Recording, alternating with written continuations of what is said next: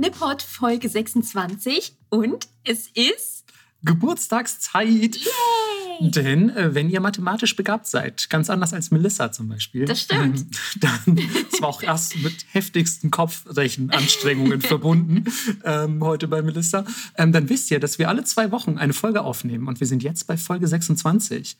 Und wie viele Wochen hat so ein Jahr? 52. 2 mal 26, 52. Was bedeutet das? Wir haben ein Jahr Nippot. Alter Schwede. Wie krass, oder? Ey, es kam mir nicht ansatzweise vor wie ein Jahr. Nicht Nee, ansatzweise. Auf keinen Fall. Auch richtig geil. In der Pandemie, aus der Pandemie gestartet, immer noch Pandemie. Ohne Scheiß, ja. Also wer hätte damals gedacht, dass wir unter diesen widrigen Umständen anfangen, Podcasts zu machen und danach einfach nach einem Jahr immer noch in dieser Scheißsituation abgammeln. Wie ätzend.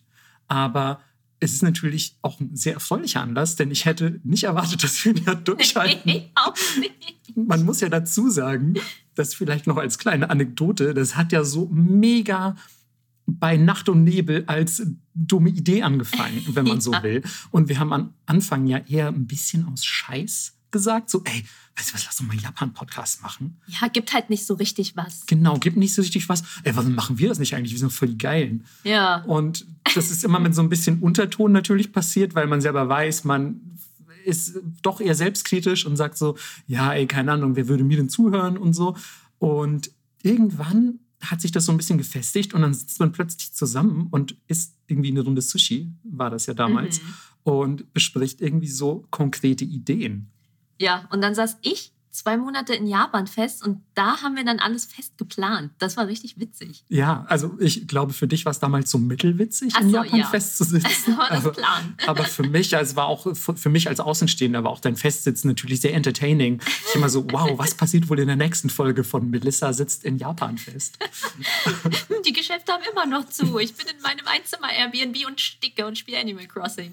Ja, aber du hast ja auch teilweise so skurrile Geschichten erzählt, von wegen, ja, wo, wo euer, wo euer äh, Vermieter irgendwelche Schlüssel hinterlassen hat, in welche verrückten Wohnungen ihr gekommen Ja. seid und so weiter. Wie ihr unter widrigsten Umständen Essen zubereitet. Das stimmt. Oh, ich hab's schon verdrängt. Hol das doch nicht alles raus jetzt. Verzeihung, Verzeihung. Wir wollen diesen freudigen Anlass nicht schmälern mit äh, negativen Erinnerungen. Christ, in Japanese. Nacke, nacke, nacke. Ja, also wir freuen uns auf jeden Fall, dass jetzt ja, wir Jubiläum feiern. Richtig nice. Und, Und, das, dass ihr dran geblieben seid. das wollte ich auch gerade sagen. Ja. Genau. Und Also, wie schön. Wenn ihr, wenn ihr wirklich seit Folge 1 dabei seid, fühlt euch auf jeden Fall ähm, digital umarmt. Das wissen wir echt zu schätzen. Und auch vor allem, wenn ihr natürlich Patreon seid, dann äh, nochmal extra vielen Dank. Das wissen wir ganz besonders zu schätzen, denn ähm, wir wissen, Geld wächst nicht an den Bäumen. Und wenn ihr auf die Idee kommt, uns äh, einen Teil eures Geldes zur Verfügung zu stellen, ist das eine Ehre sondergleichen. So ist es. Wir dachten uns, na gut, wenn Jubiläumfolge ist, dann machen wir nicht irgendein Thema oder reden über irgendwas äh, mit Konsistenz. Dass das das Erste ist, worauf du gekommen bist, super weird einfach. Nein, aber wir reden über ein Thema, was Marco ganz besonders mag. Ja, genau. Sich selbst. Ach Mann, ist das wirklich der Eindruck, der entsteht? Ich glaube, ich rede einfach immer nur so viel, damit ich nicht nachdenken muss, weil dann wird es einfach immer traurig. Oh Gott. So, das äh, wird mir hier ein bisschen zu ernst. Also, was wir wirklich gemacht haben, ist, wir haben uns ähm, verschiedene Fragen aufgeschrieben, die wir nacheinander beantworten. Also, es ist eine sehr persönliche Folge heute. Und wenn ihr nicht so sehr an uns interessiert seid, dann skippt die einfach und freut euch auf die nächste. Genau, aber es ist natürlich schon, eine- schon eine geile Idee, sage ich mal, ähm, auch zum Jubiläum gerade zu sagen, so, ey, vielleicht ist es mal an der Zeit, irgendwie den Leuten zu sagen, so, wer sind wir, was sind das so für, für Dudes und Duderinas, die da irgendwie den Podcast gerade machen. Ich persönlich finde es nämlich, ich höre ja privat auch Podcasts und finde es eigentlich immer ganz schön, wenn man ein bisschen was über die Leute erfährt, die das machen, Mhm. weil manchmal hast du einen Podcast, der so sehr unpersönlich daherkommt und ich finde es dann schade, dass ich gar nichts über die, die Leute weiß, die da irgendwas erzählen. Dann gibt es vielleicht in der ersten Folge so eine kurze Vorstellungsrunde, aber es bleibt immer so ein bisschen im Dunkeln, was denn persönlich so bei diesen Leuten abgeht, was sie umtreibt und ja, was in ihrer Vergangenheit vielleicht so passiert ist. Ich finde das immer ganz schön und bereichert meiner Meinung nach sogar den gesamten Podcast, sowas dann im Hinterkopf zu haben. Also ihr hört, Marco möchte gerne über sich selber oh sprechen. Mann, ey, jetzt hör das doch auf, wieder so hinzudrehen. Ich, Und deswegen fangen wir jetzt auch damit an. boah, ey, ganz ehrlich, richtig miese Nummer, diese Melissa. Oh, Scheiß. Wir haben uns auf jeden Fall so ein paar Conversation Starter aufgeschrieben, Ja. die, die man eigentlich ja Vielleicht kennt ihr das, weil ihr ständig tindert und einfach nicht wisst, worüber ihr mit eurem Date sprechen sollt. Und dann schreibt ihr euch immer auf so kleine Karteikärtchen, die ihr früher fürs japanisch Vokabellernen benutzt habt. Aber jetzt habt ihr das Japanischstudium natürlich längst aufgegeben oder hinter euch gebracht und benutzt diese Karteikärtchen, um für eure Dates Conversation Starter aufzuschreiben. Und wir dachten uns, wir münzen solche Conversation Starter ein bisschen auf Japan um und beantworten die jeweils gegenseitig um euch so ein bisschen trotzdem unter dem Deckmantel des Wir reden über Japan uns selber zu beweihräuchern. So ist es. So, und wir legen los mit Frage Nummer eins. Sind Sie bereit? Ich bin so aufgeregt. Also, wie würde dein Leben aussehen, wenn du nie mit Japan in Kontakt gekommen wärst? Das ist krass, dass das die erste Frage ist, weil ich finde, die ist mega gewichtig. Ist sie auch. Und, und super schwer auch so erstmal zu erfassen, weil ich glaube, ich bin so früh mit Japan in Kontakt gekommen und auch so früh japanophil geworden, dass es einfach in alle Richtungen hätte laufen können. Und so gemäß des Haushaltes, aus dem ich komme und wie das da so zugeht, würde ich echt schätzen, dass ich vielleicht sogar ohne Japan nie wirklich weit aus dem kleinen bayerischen Dorf, aus dem ich komme, weggezogen wäre. Meinst du? Also ich weiß es ehrlich gesagt nicht. Viel war natürlich auch so Internet und irgendwie Einflüsse wie so, hey, keine Ahnung, Mu Musik, ähm, Filme, die man gesehen hat und, und einfach nicht Japan-bezogene Popkultur. Aber ich glaube, ein ganz massiver, massiver Einfluss darauf, wie ich die Welt wahrnehme, hat sich durch meinen Kontakt mit Japan entwickelt. Schon allein dadurch, dass man ja sieht an Japan und Anime und Manga, aber auch die japanische Geschichte und so weiter. Boah, da ist ein mega krass anderes Land irgendwo auf dieser Welt am Start. Und ich glaube, ich fände es schade, wenn ich das nie sehe oder wenn ich mir nicht angucke, was diese Welt vielleicht noch so zu bieten hat. Ich glaube, ich muss hier raus, ich gehe mal woanders hin. Und dann fängt man an, irgendwo anders beispielsweise zu studieren oder keine Ahnung, macht halt irgendwas, was einen irgendwie neue Wege eröffnet Mhm. und ist dann irgendwann von da weg. Und ich glaube halt, dass Japan da, wie gesagt, eine sehr, sehr wichtige Rolle gespielt hat. Vielleicht wäre ich einfach jetzt in Bamberg Jura-Student oder so, Oh, wow. weil mein Vater mich dazu gezwungen hätte. Sohn, mach doch was Ordentliches. Japanologie, was bringt das denn? Ja, so ein Blödsinn. Kulturwissenschaften. Ja, eben Kultur- und Geisteswissenschaften. Also bitte. Nicht, dass, nicht, dass Yoda keine Geisteswissenschaft in dem Sinne wäre, aber du weißt, was ich meine. Ähm, und deswegen glaube ich, dass das, dass das bei mir wirklich, wirklich komplett, komplett anders verlaufen wäre. Und gerade weil ich auch voll früh angefangen habe, Japanisch zu lernen und so, ich glaube, da hat man einfach so dann auch eine ganz andere Beziehung zu, zu lernen und sich ein bisschen weiterbilden entwickelt. Nicht, dass ich mir jetzt mega einen drauf runterholen will, gebildet zu sein. Da gibt es Leute, die wesentlich mehr auf dem Kasten haben. Aber ich glaube, wenn du halt als Schüler sagst so, ey, ich merke, ich habe Bock, was Bestimmtes zu lernen, das ist eine voll krasse Erfahrung. Weil als Schüler hast du in der Regel keinen Bock zu Mhm. lernen. Zumindest ging es mir so. Mathe, öh, kein Bock. Erdkunde, öh, kein Bock. Alles scheiße. Und dann setzt du plötzlich im Japanischkurs und bemühst dich, nach dem Unterricht am Abend dir irgendwie eine andere Sprache anzueignen und denkst dir so, boah, krass, irgendwie alles, alles irgendwie eine ganz neue Welt für mich als, als jemand, der eigentlich voll anti-Lernen ist und so. Deswegen, ja, ich, ich schätze, dass das, dass das meinen Lebensweg massiv geprägt hat und ich wäre wahrscheinlich einfach jetzt ein mittelmäßig, ähm, mittelmäßig spektakuläres Dorfkind. Wow. Ja, wie sieht es bei dir aus? Du bist ja immerhin in Berlin aufgewachsen. Also Dorfkind steht schon mal außer Frage. Genau. Aber war bei mir ja ähnlich. Also, ah, es ist so schwer, weil das bei mir ja auch von Anfang an eigentlich den Lebensweg so krass geprägt hat. Ähm, und ja auch heute eigentlich auch immer noch mein Business ist, genauso wie bei dir. Ja, also ich wollte dann sagen, ne, wir haben halt auch beide noch mega viel mit Japan zu tun. Auch beide unsere Jobs und bei mir, ich sehe ja auch immer noch so aus. Ja, und wir machen tatsächlich auch noch einen Japan-Podcast. Ja. Ja. Ähm, also ich glaube, das glaube ich aber ehrlich gesagt bei dir auch, es wäre irgendeine andere Subkultur geworden. Ja, glaubst du, ich habe einen Hang zu Subkulturen oder was? Weil wir beide halt dieses Anti-Anti in uns haben. Das stimmt, das stimmt. Und dann, ähm, ich hatte ja zwischendurch auch mal so eine Gothic-Phase und du warst so Skater-Boy. Vielleicht wäre das was Punkiges geworden. Ja, ich war ja auch, bevor ich tatsächlich so in die, in die sehr japanische Richtung abgedriftet bin, war ich ja auch noch mal äh, ein bisschen Metaler erst. Ah. Mit so langen schwarzen Haaren und, und Bandshirts und Nietengürtel und so. Ja. Ähm, deswegen weiß ich nicht, ob du da so komplett rausgewachsen wärst. Also vielleicht wärst du jetzt auch einfach so Trash-Tätowierer. Na, das finde ich auch nicht schlecht. Also ehrlich gesagt stehe ich auch mit einem Bein schon in diesem Berufsstand drin. Du siehst zumindest so aus.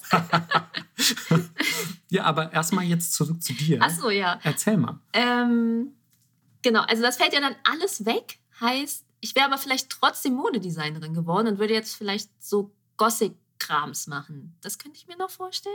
Mhm ähm, wäre so in, in der Ecke unterwegs oder so, so Show-Kostüme, Burlesque-Krams oder sowas. Das könnte ich mir schon vorstellen. Also ich glaube, du würdest auf jeden Fall mega ausgefallene Sachen machen. Ja, ich glaube, es wäre trotzdem irgendwas Kreatives, so oder so. Also das auf jeden Fall, kreativ habe ich überhaupt keinen Zweifel, aber ich glaube auch, was ein, also was über die, das klingt jetzt komisch, aber über die Standardkreativität hinausgeht. Du bist ja schon sehr extravagant, auch so in Kreationen. Und ich glaube ehrlich gesagt, dass das was Internes ist bei dir, würde ich so einschätzen vom Vibe. Und weniger, weniger Japan bezogen. Japan ist dann, glaube ich, eher so. Wo es halt hingeschlagen Wo, wo es halt hingeschlagen ist. Genau. Ja, genau. Aber man weiß es natürlich nicht. Vielleicht ähm, wäre ich dann, zwischendurch wollte ich ja mal Pathologin werden. Das ist auch so geil, du als Pathologin. es wäre voll cool in so einem Labcoat, so Frau Lee. Ja, an dem, am Style habe ich überhaupt nichts auszusetzen, aber einfach so charakterlich. Du als Pathologin finde ich auch echt sehr unterhaltsam. Ja, weil ich zwischendurch war ich so abgefuckt von Menschen, dass ich dachte, ich kann keinen Kundenkontakt mehr haben. Und wenn ich dann Kundenkontakt gehabt hätte, dann wären sie in der falschen Abteilung. Ist so, ja. Und dann dachtest du dir, naja, wenn schon Kontakt mit Menschen, dann wenigstens mit welchen, die nichts mehr zu sagen genau, haben. Genau, minimal. Ja, auf ein Minimum beschränken. Ja, aber also klingt jetzt fast komisch, aber ein bisschen vorstellen kann man sich's schon. Ja, natürlich. Hast du mal über eine Umschulung nachgedacht? Ich wollte ja, wäre ich nicht so schlecht in Mathe gewesen, ähm, hätte mir Pyrotechnik auch. Ähm, Boah, braucht man da viel Berechnungskraft? Ja. Oha. Tatsächlich schon. Also, das hätte ich auch richtig geil gefunden. Den ganzen Tag Sachen hochjagen. also nicht, dass du es nicht immer noch machen könntest, ich würde nur davon abraten. ja, halt ähm, ähm, gekonnt Sachen hochjagen. Ah, okay. So. Was ja. wäre denn dein alternativer Berufswunsch gewesen? Berufswunsch ist echt schwierig. Ich würde mal sagen, also entweder Rockstar oder FBI-Agent auf jeden cool. Fall. Ähm, ich habe früher immer, es gab doch diese Freundebücher, ja. wo man reingeschrieben hat, was man mal werden will. Du erinnerst dich, ne? Ja, da waren immer so, was dein, was dein, Lieblings... Ich hatte eins mit einem Drachen, das war mega cool. Aber der musste in die Schule, mega uncool. Mhm. Ähm, und ähm, da waren dann so Fragen drin wie, was dein Lieblingsessen? Diesen Film mag ich besonders gern. Ähm, und was möchte ich mal werden? Die Klassikerfrage. Und ich habe immer eingetragen, wann immer ich ein solches Buch hatte, nicht lachen, aber Astronaut, ah. Eishockeyspieler Erfinder cool. oder FBI-Agent. Geil. Weil Hast du ich Eishockey gespielt? Nie im Leben. Ich kann nicht mal Schlittschuh laufen. ähm, und weißt du, warum, warum da Eishockeyspieler stand? Weil ich früher unglaublich großer, unglaublich großer Fan der Mighty Ducks Filme war. Und ich dachte, boah, ich wäre auch so gerne einer von den Mighty Ducks. Geil. Wenn ihr das jetzt nicht kennt, weil ihr zwölf Jahre alt seid, ähm, googelt einfach mal Mighty Ducks, die mächtigen Enten. Ähm, da lernt ihr noch was fürs Leben oder ja. so. Ähm, und erfinde einfach, weil ich äh, mit meinem damaligen besten Kumpel, wir haben immer Erfindungen äh, konzipiert natürlich mit so vermeintlich ähm, funktionierenden Apparaturen und haben dann auch so technische Zeichnungen angefertigt auf Basis unserer Vorstellung, wie technische Zeichnungen wohl aussehen sollten. Geil. Und ähm, ja, FBI-Agent wollte ich, glaube ich, werden, weil ich im sehr, sehr frühen Alter ähm, Akte X gesehen habe und mhm. dachte, die machen alle was mit Aliens. Mhm. Aber das stimmt ja gar nicht. Leider Ich nicht. hätte eigentlich schreiben sollen, ich will Molder werden. Aber es ist witzig, vielleicht hätten wir uns dann trotzdem kennengelernt, wenn ich Pathologin gewesen wäre Oh und du beim BK, wie heißt das, BKA? Ja, Bundeskriminalamt. Ja, Ja, genau. Ja. Also das ist total geil. Und dann hätten wir einen True Crime Podcast und wären einfach 10.000 Mal so erfolgreich. ja, oder einfach ein Fuck. Podcast über unsere Erfahrungen mit extraterrestrischen Erscheinungen. Auch cool. Oh, das wäre schon alles sehr cool. Melissa, eigentlich haben wir unser Leben jetzt doch ein bisschen verschwendet, muss man sagen. Hätte ich auch gerade sagen, alles verwirkt. ja, was glaubst du denn, was du geworden wärst? Würdest du dann doch als Modedesignerin, glaubst du, eins zu eins arbeiten, nur in einem anderen Stil? Also ich wollte ja ursprünglich mal Gewandmeisterin werden, also Theaterkostüme Mhm. machen, Mhm. ähm, bis ich dann am Theater mal ein bisschen gearbeitet habe und dachte, mit den Leuten, da kann ich nicht umgehen. Und ähm, also vielleicht wäre es dann doch so gekommen. Showkostüme oder sowas. Ja, es passt ja auch wirklich, unabhängig von dieser ganzen Japan-Sache, Ja. ähm, kann man sich das bei dir einfach sehr, sehr gut vorstellen. Oh. Dann kommen wir doch mal zur nächsten Frage. Und zwar, was ist das Japanischste an dir? Das ist voll schwer. Findest du? Also die Höflichkeit ist es schon mal nicht. Das möchte ich bestätigen an dieser, an dieser Stelle. Ähm, ein zurückhaltendes Wesen ist es auch nicht. Ähm, ich würde sagen, es ist ähm, die Wertschätzung und die Liebe zum Essen. Das glaube ich allerdings auch, ja. Ja. Also ich weiß nicht, ob sie, ob sie das Japanischste an dir ist, aber ich bin sehr sicher, du hast eine solche. Ja. Müsstet mal Melissa übers Essen referieren hören. Ich meine, ihr hattet ja schon die eine oder andere Essensfolge von Ja. uns wahrscheinlich gehört. Und die Vorbereitung auf diese Essensfolgen ist eine Katastrophe mit Melissa. Wenn sie dann auch immer meint, so, ja, ich habe mich nur auf die, auf die, wirklich auf die Basics beschränkt. Und dann ist da so eine Auflistung irgendwelcher chemischen Soßenzusammensetzungen und so. Das ist mega weird, die Alte, ich sag's euch. Ja, ja. Wir veröffentlichen mal unsere Notizen und dann reden wir da nochmal drüber. Nee, bitte nicht. Weil Marco immer ganze Essays abgibt. Das ist auch voll, voll schlimm dann, wenn man sich auf die Notizen stützen möchte und dann erstmal vier Absätze lesen muss, um zu verstehen, worum es in der Notiz geht. Und dann verhaspeln. Ach man. Sei mal froh, dass du früher nie anwesend warst, als ich Referate im Studium gehalten habe. Alle so, heute bin ich krank, Marco. ist- Ja, Margot, Margot kommt wieder mit den Jahreszahlen. Heute, heute Mai blau. Okay, aber wenn, wenn du sagst, das ist nicht das Japanischste an mir, was ist es denn dann? Ich weiß nicht. Ich glaube, weil es gibt ja nicht nur, also du darfst ja nicht nur in Japan Klischees denken. Vielleicht könntest du zum Beispiel auch sagen, dass du eine dieser Personen bist, die sich, ähm, wie es in Japan ja auch viele gibt, zum Beispiel gegen den, äh, gegen den Mainstream gestellt hat. Ja. Die quasi gesagt hat, ich ertrage diese uniformierte Gesellschaft nicht, auch wenn die in Deutschland weit weniger uniformiert ist als in Japan. Ähm, ertrage ich das nicht und ich möchte einfach komplett mein eigenes Ding durchziehen. Ich will was anderes machen. Ich bin irgendwie ich bin meine eigene kreative Person. Solche Leute gibt es in Japan ja auch, weil diese doch sehr strenge, einheitliche Gesellschaft es natürlich begünstigt, dass Leute sich auch einfach umso extremer von ihr abwenden. Mhm. Könnte ich mir bei dir auch gut vorstellen, weil du bist natürlich schon irgendwie so, ja, du hast ja irgendwie schon sehr deinen eigenen Kopf und sagst dann so, ey, nee, Mann, ich mache das jetzt, wie ich denke. Jo, dickköpfig. Ja, Das stimmt, aber die gibt es in jedem Land. Deswegen dachte ich so, ah, ja okay, fair enough. ja. Wobei natürlich auch, das muss man an dieser Stelle ergänzen, Japan nicht das einzige Land ist, das das Essen wertzuschätzen weiß. Das stimmt natürlich. Na gut, na gut. Was ist es denn bei dir? Ich würde tatsächlich sagen, ähm, diese, diese Harmoniebedürftigkeit innerhalb der Gesellschaft. Mhm. Ich weiß nicht, ob die sich erst nach meinen Jahren in Japan so ausgeprägt hat, aber ich glaube, die wurde mir fast so ein bisschen ansozialisiert. Aber ich hasse es, anderen Leuten Unannehmlichkeiten zu bereiten. Auch wenn ich Mails auf Arbeit schreibe oder so. Ich kann, ich konnte das früher tatsächlich besser, wenn ich so drüber nachdenke. Aber ich habe extreme Schwierigkeiten damit, Arschloch-Mails zu schreiben zum Beispiel. Auch wenn jemand was richtig verbockt hat, möchte ich dieser Person nicht das Gefühl geben, dass sie mir jetzt Unannehmlichkeiten bereitet und so. Das ist natürlich in vielen Fällen eine sehr löbliche Eigenschaft. In vielen Fällen muss ich mich aber auch echt zusammenreißen, quasi mal auf den Tisch zu hauen und zu sagen, ey, nee, das hast du jetzt echt verkackt, Diggi. ähm, aber ansonsten bin ich halt so mega harmoniebedürftig und denke immer so, boah, ja, okay, weißt du was? So, auch, dass du zum Beispiel zum Dönerladen um die Ecke gehst und sagst so, einmal bitte ohne Tomaten und der Typ knallt die Tomaten drauf und du sagst aber einfach nichts, weil sie sagen, ja, okay, jetzt sind sie ja schon drauf und das ist jetzt voll unangenehm und dann muss man nochmal irgendwie zusätzlichen Stress verursachen. Scheiß drauf, die kann ich auch zu Hause runter machen. Sonst was, Hauptsache niemandem irgendwie Ärger bereitet, so ungefähr. Also das ist ja eine sehr, sehr japanische Einstellung. Ja.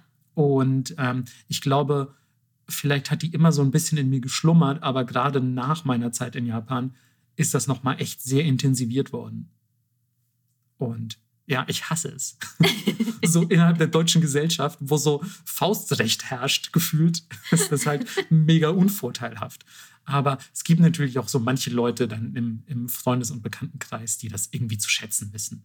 Ja, voll. Aber manchmal, manchmal entstehen dann auch so Situationen zwischen uns beiden, weil ich bin so, ist er jetzt nur höflich? Oder ist das wirklich so? Oder wenn wir irgendwas voneinander wollen und wir sind ja beide Krebs vom Sternzeichen, dann ist mhm. mal so, wenn das okay für dich ist, ja, wenn es okay für dich ist. Aber ist es wirklich okay für dich? Nee, ich ja, aber, ey, aber sag, wenn das nicht okay ist. Ja, ist schon also, okay. Ja, also. Ja, genau. das, das verstehe ich. Aber eigentlich, je besser ich Leute kenne, desto weniger ausgeprägt ist das. Deswegen ist, äh, bin ich dann schon in der Regel auch relativ ehrlich, ähm, je, je vertrauter ich mit jemandem bin. So, aber gerade finde ich im Arbeitskontext und so mhm. ist das mega nervig einfach. Und natürlich, wenn man mit anderen Krebsen abhängt ja. und sagt so, oh, nee, du zuerst, nein, du zuerst. Ich insistiere, bitte, bitte, geh du voraus. Dann geh du doch mal voraus mit der nächsten Frage. Boah, was für eine, was selbst, selbst, einfach selbst hier so wieder so, so Überleitungs-Melissa einfach. Ja, wenn, wenn du eine Überleitung wärst, Melissa, welche wärst du? Eine von mir. Klar, das sind ja auch die Besten. ähm, Nein, die nächste Frage ist natürlich, wie würde dein Leben aussehen, wenn du in Japan geblieben wärst? Mhm. Ähm, das wäre ja dann bei mir mit so, wann war ich drüben, 2021? Oh shit, muss man das mit einbeziehen in die Frage? Ach so, ich weiß nicht. Okay, äh, erzähl das mal. Na, weil ich dachte, geblieben wäre. Ja, das ist, das ist voll richtig. Du hast die Frage, obwohl mein Job eigentlich mit Lesen zu tun hat, hast du die Frage richtig gelesen. ähm, ja, mach mal, erzähl mal. Ähm, also, ich hätte ja dann noch irgendwas studieren müssen oder irgendwas lernen oder whatever. Das sagst du jetzt so, aber in Deutschland hast du es auch ohne geschafft. Das stimmt. stimmt. Also ganz ehrlich. Und ich kenne sehr viele Leute in Japan, die nichts Anständiges gelernt haben. Ja, okay. Ähm, also, mein, meine Traumvorstellung wäre natürlich, hm. ich wäre ähm, einfach super fancy schmancy angezogen gewesen und wäre dann so ein Fruits-Model geworden. Klar. Aber ob man davon leben kann, ist die nächste Frage. Naja, gibt es ja schon, ne? So Kurobayashi und so. Die, das Ach, haben quasi, die so angefangen? Ja. Das wusste ich gar nicht. Und Chiari Pamyu Pamyu auch. Echt jetzt? Ja. Ach du Scheiße, das wusste ich alles gar nicht. Also man sieht es ihnen an. ja, die waren Street Snap Models. Ach krass. Und sind dann halt Idols geworden und dann jetzt, also die damaligen Influencer waren das. Cool. Also könnte ich mir bei dir natürlich auch gut vorstellen, dass du einfach in Harajuku abhängst und mhm. jemand sagt, boah, die sieht mega weird aus Mal ein Foto. Mal gucken, ob sie singen kann. Ja, war völlig egal. War bei Chiari Pami Pami auch völlig egal. Ja, das Autotune regelt das und Melodyne ja. auch. Ja. Fair enough. Und guck doch die Landschaft jetzt an, die Musiklandschaft. Aber wärst du, wärst du lieber, wärst du lieber eine, eine in Anführungszeichen Influencerin geworden dort, äh, die dann quasi auch vielleicht so einen Chiari Pamio Pamio Weg einschlägt mhm. oder doch lieber eher so vielleicht mit eigenem Atelier und Design und eine, eine erfolgreiche Modedesignerin? Boah, das ist voll schwer. Ähm, nee, Wel Weltstar finde ich schon cool. Wel Weltstar? Weltstar? Ist okay. Ich ja. finde es gut, dass du auf dem Teppich geblieben bist, Melissa. Es ist nicht irgendwie so Japan auf nationaler Ebene sehr bekannt Star, japanische A-Celebrity, sondern so Weltstar. Also ich fände es schon geil, Weltpräsidentin zu werden. Kann man schon mal sagen. Also ich, ich wäre gerne äh, Galaxiepräsidentin geworden. Head of Galaxy finde ich ein sehr guter, sehr guter Titel. Ja, hier ist meine Karte, Melissa. Head of Galaxy. The Human Galaxy. ähm, nee, also ich glaube nach wie vor, ich hätte irgendeinen, irgendeinen kreativen Blödsinn da gemacht. Also ich kann mir schon vorstellen, dass ich einfach wie so eine kleine Nische im La Forêt, einfach, die haben ja auch dauerhaft manche Designer da. Mhm. Dann hätte ich da immer gehockt, hätte abends. Ah, das hätte so gut gepasst. Ja, und hätte abends dann vielleicht lustige Partys in der Decker Basett geschmissen. Mhm. Und ähm, ja, das war's, glaube ich. Ne, also finde ich, find ich klingt gut eigentlich. Nicht, nicht so viel anders von dem, was ich jetzt eigentlich mache. Also quasi du hättest einfach Mademoiselle Opossum quasi nach Tokio verlegt. Ja. Ins La Forêt. Das hatte ich ja 2021 vor, aber naja. Ey, was nicht ist, kann ja noch werden. Voll. Ja. Voll. Und bei dir? Ähm, das ist auch eine gute Frage. Also die müsste sich natürlich dann, wenn wir, wenn wir das so zeitlich genau nehmen, ähm, daran orientieren, äh, dass ich mich mehrfach in Japan aufgehalten habe. Und einmal zum Beispiel ja zum Studieren. Ich hätte ja nach meinem Studium auch gleich da bleiben können. Ähm, und die Frage ist natürlich, was hätte ich da gemacht? Denn wie viele von euch vielleicht wissen oder wie wir auch schon mal in der einen oder anderen Folge erwähnt haben, das japanische Studium geht nahtlos in das Dasein als entkräfteter Geschäftsmann über. Arbeitsdrohne. Arbeitsdrohne. Und die beginnen ja teilweise wirklich schon ein Jahr vorher mit dem Jobhunting für, für ihren Nachstudiumsberuf, was absolut grauenhaft ist, wie ich finde. Denn für mich begann nach dem Studium erstmal eine Zeit der Orientierung. So, ey, was, was mache ich jetzt hier mit? Ich habe ja jetzt kein auf einen Beruf hinbildendes Studium ähm, ähm, studiert, sondern ich habe einfach, ich habe Technologie gemacht und alle haben gesagt, ja, viel Spaß beim Taxifahren.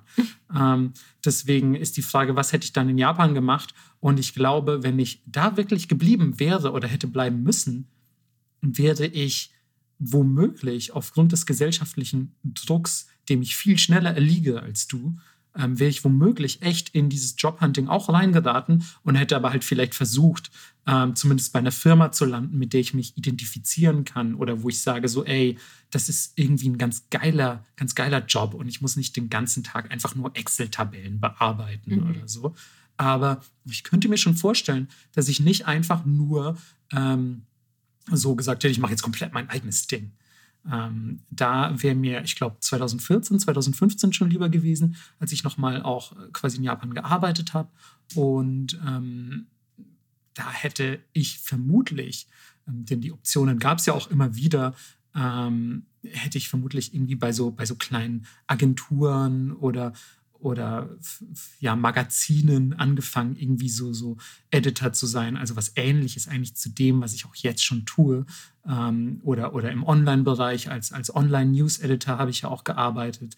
Ähm, das sowas in die Richtung hätte ich dann wahrscheinlich einfach weitergemacht und hätte gesagt, boah, ich gucke jetzt mal, dass ich von dieser Scheißfirma, wo ich damals gearbeitet habe, zu irgendeiner geilen Firma langsam wechsle. Das war ja auch mein Plan tatsächlich. Mhm. Und ich habe es einfach nicht geschafft, ähm, das zu tun, bevor mein eines Visum abläuft. Und auch wenn mein alter Arbeitgeber mir ein neues Visum angeboten hat, habe ich gesagt, hey, bei euch ist leider so scheiße, wir müssen mir jetzt mehr Geld geben oder andere Arbeitskonditionen oder irgendwas. Und dann haben die gesagt, können wir nicht machen. Und dann habe ich gesagt, okay, dann gehe ich. Und hätte ich dann damals gesagt, ich gehe nicht, sondern das Ding einfach angenommen, das neue Visum, was mein Arbeitgeber mir sponsern wollte, dann wäre ich jetzt wahrscheinlich in einer ähnlichen Position immer noch da. Mhm. So, wenn wir es mal echt ganz realistisch halten. Und jetzt, jetzt Präsident der Galaxie? Also. Dann wärst du Guitar Wolf Bandmanager. ja, tatsächlich. Ich, ich glaube, ich wäre einfach, ich wär einfach das, ähm, das vierte Bandmitglied von Guitar Wolf. Wenn ihr übrigens Guitar Wolf nicht kennt, dann ähm, seid ihr jetzt hoffentlich fertig damit, Mighty Ducks zu googeln und googelt gefälligst Guitar Wolf. Ey, das will ich sowas von auf Twitter posten. Und zwar einen der besten Songs, nämlich Magma Nobunaga. Ähm, also für alle, die es nicht wissen. Es ist so der heilige Gral für Marco. Und wenn ihr ihn sehen könntet, er sieht aus wie ein Kind am Weihnachtsmorgen, wenn er über Guitar Wolf redet. Guitar Wolf ist halt auch einfach beste Band. Ich möchte auch noch mal an dieser Stelle betonen, dass ich beim Konzert damals mir ein Plektrum von Guitar Wolf geschnappt habe. Also es wurde in die Menge geworfen und ich habe es geschafft, das zu ergattern. Wie geil ist das? Es ist einfach ein heiliger, ein heiliges Besitztum, das auch an meine Kindeskinder weitervererbt wird. Aber ich möchte auch nochmal betonen, ähm, dass ich lieber Teil der Band werde, als sie zu managen. Ich wäre dann nicht, also es gibt nämlich Guitar Wolf, Drum Wolf und Bass Wolf, weil die sind einfach quasi nach ihren Instrumenten benannt. Und ich wäre einfach Triangle Wolf. Ähm, du, kannst doch, du kannst doch mega gut Klavier spielen. Ja, ich glaube, die brauchen keins. Piano Wolf. Piano Wolf. Piano Wolf. Keyboard Wolf. Das klingt so mega scheiße. Mega scheiße. Da spiele ich dann doch lieber die Triangel. Blockflötenwolf. Oh yeah. Ey, ich habe als Kind Blockflöte spielen müssen. Vielleicht können die noch irgendwas. I don't know. Aber vielleicht, vielleicht brauchen die auch einfach jemanden, der, der, der sie anfeuert. So Owen dann Wolf. Also oh. Owen, Owen Wolf. Ja, mit so ähm, zwei Fähnchen. Genau, mit so zwei Fähnchen stehe ich dann, aber ganz vorne, noch vor dem Sänger, stehe ich und wedle ganz exzessiv mit diesem Fähnchen und bin aber auch sonst komplett nackt. Das ist einfach, das ist einfach super krass, jedes Konzert. Oh Mann. Ja, Wunschtraum. Du Head of Galaxy, Ja. ich einfach nackt bei Guitar Wolf. Ja, ich Ähm. würde mich auch dafür einsetzen, dass du diese Position bekommst. Weil ich bin ja Head of Galaxy. Ja, du könntest da vermutlich was richten über Ja. Connections. Ja, Ähm, über riesige Laserstrahlen. Ähm, ja, wie ihr es vielleicht mitbekommen habt, ich mag diese Band. Aber wenn ich es mir wirklich aussuchen könnte, ich glaube, ich würde ähm, ein bisschen was Ähnliches machen wie meine Freunde, die, die ich in Japan ähm, habe. Und zwar habe ich es in Japan aus mysteriösen Gründen, vielleicht weil ich auch selbst gerne fotografiere und so, ähm, geschafft, in so in so sehr hippe Fotografenkreise irgendwie äh, Zugang zu finden. Und ein sehr guter Freund von mir aus Japan beispielsweise ist irgendwie mega erfolgreicher Fotograf, der irgendwie die ganze Zeit hier für Suntory Whisky schießt, dann für Toyota und so, also von einem geilen Auftrag zum nächsten durchs Land reist und dabei ganz solide verdient und prinzipiell ein sehr gefühlt, gefühlt, ich kann das natürlich immer nur von außen beurteilen, ein sehr chilliges Leben führt und ähm, seinem Hobby nachgehen darf, nämlich Fotos zu machen. Und ich glaube, das könnte ich mir auch ganz gut vorstellen, sowas zu tun. Also die haben auch dann so ein Kollektiv gegründet und so. Und ich glaube, wenn ich da geblieben wäre, hätte ich da vielleicht mit, mit Anstrengung ähm, Teil von werden können. Who knows? Und, ähm, und sowas würde ich, glaube ich, echt sehr, sehr gerne machen. Einfach als erfolgreicher Fotograf ähm, die Kohle scheffeln und durch Japan reisen. Das finde ich, das finde ich eine geile, geile Vorstellung eines Jobs. Ja. Und ja, was nicht ist, kann ja noch werden, sage ich jetzt einfach mal in, in Bezug auf deinen dein Laforen-Laden. Hä, voll. Aber wäre das schon so auch dein Wunschtraum jetzt gewesen? Also wenn du wirklich sagen könntest, ich bin ja jetzt Head of Galaxy, ähm, jetzt kann ich mir quasi auch einen Beruf aussuchen. Wäre das, wär das das gewesen, was du gemacht hättest? Ja, ich glaube schon. Ja, Mann, aber es, man kann sich auch so geil vorstellen. Ja. Also jetzt habe ich natürlich eine Trillion andere Ideen, Mhm. die, die man noch machen könnte, aber ja. Oh, aber stell dir vor, du hast dann deine geilen neuen Designs und ich darf sie fotografieren. Wie schön Ja. wäre das? Natürlich. Das mache ich ja jetzt auch so. Wenn ich Jobs habe, gebe ich die immer meinen Freunden. Ja, ich verstehe. Also bis zum Freundesstatus müssen wir natürlich noch ein bisschen podcasten. Aber Gut, aber wir haben äh, eine ähnliche Frage. Und zwar, wie würde es aussehen, wenn dir jemand unendlich Geld für dein Business in Japan zur Verfügung gestellt hätte? das ist, also für mich geht es tatsächlich in eine, in eine sehr ähnliche Richtung. Ich glaube, ich hätte dann vielleicht einfach mich bemüht, wenn es nicht schon existiert hätte in dieser Form, vielleicht so eine Art Kollektiv zu gründen aus, aus kreativen Leuten. Man hätte sich natürlich erstmal in Tokio ein mega fettes Loft oder irgendwas geholt. Also natürlich eine, eine mega sicke Bude. Und, ähm, und, und dann bemüht, so sich mit seinen Freunden irgendwie was, was Kreatives aufzubauen, eine, eine kreative Agentur irgendwie, die aber jetzt nicht so im Sinne von so, ja, hier kommt mal rum fürs unbezahlte Praktikum, die Äpfel sind gratis, also nicht so Agentur-Agentur, wie man das in Berlin kennt, sondern einfach irgendwie ein, ein cooles Kollektiv aus Freunden, die einfach ganz gut Aufträge und Kohle scheffeln mit geilen, geilen Klienten und dabei aber eigentlich nur das machen, was sie mega abfeiern, nämlich Fotos, Videography und solche Sachen.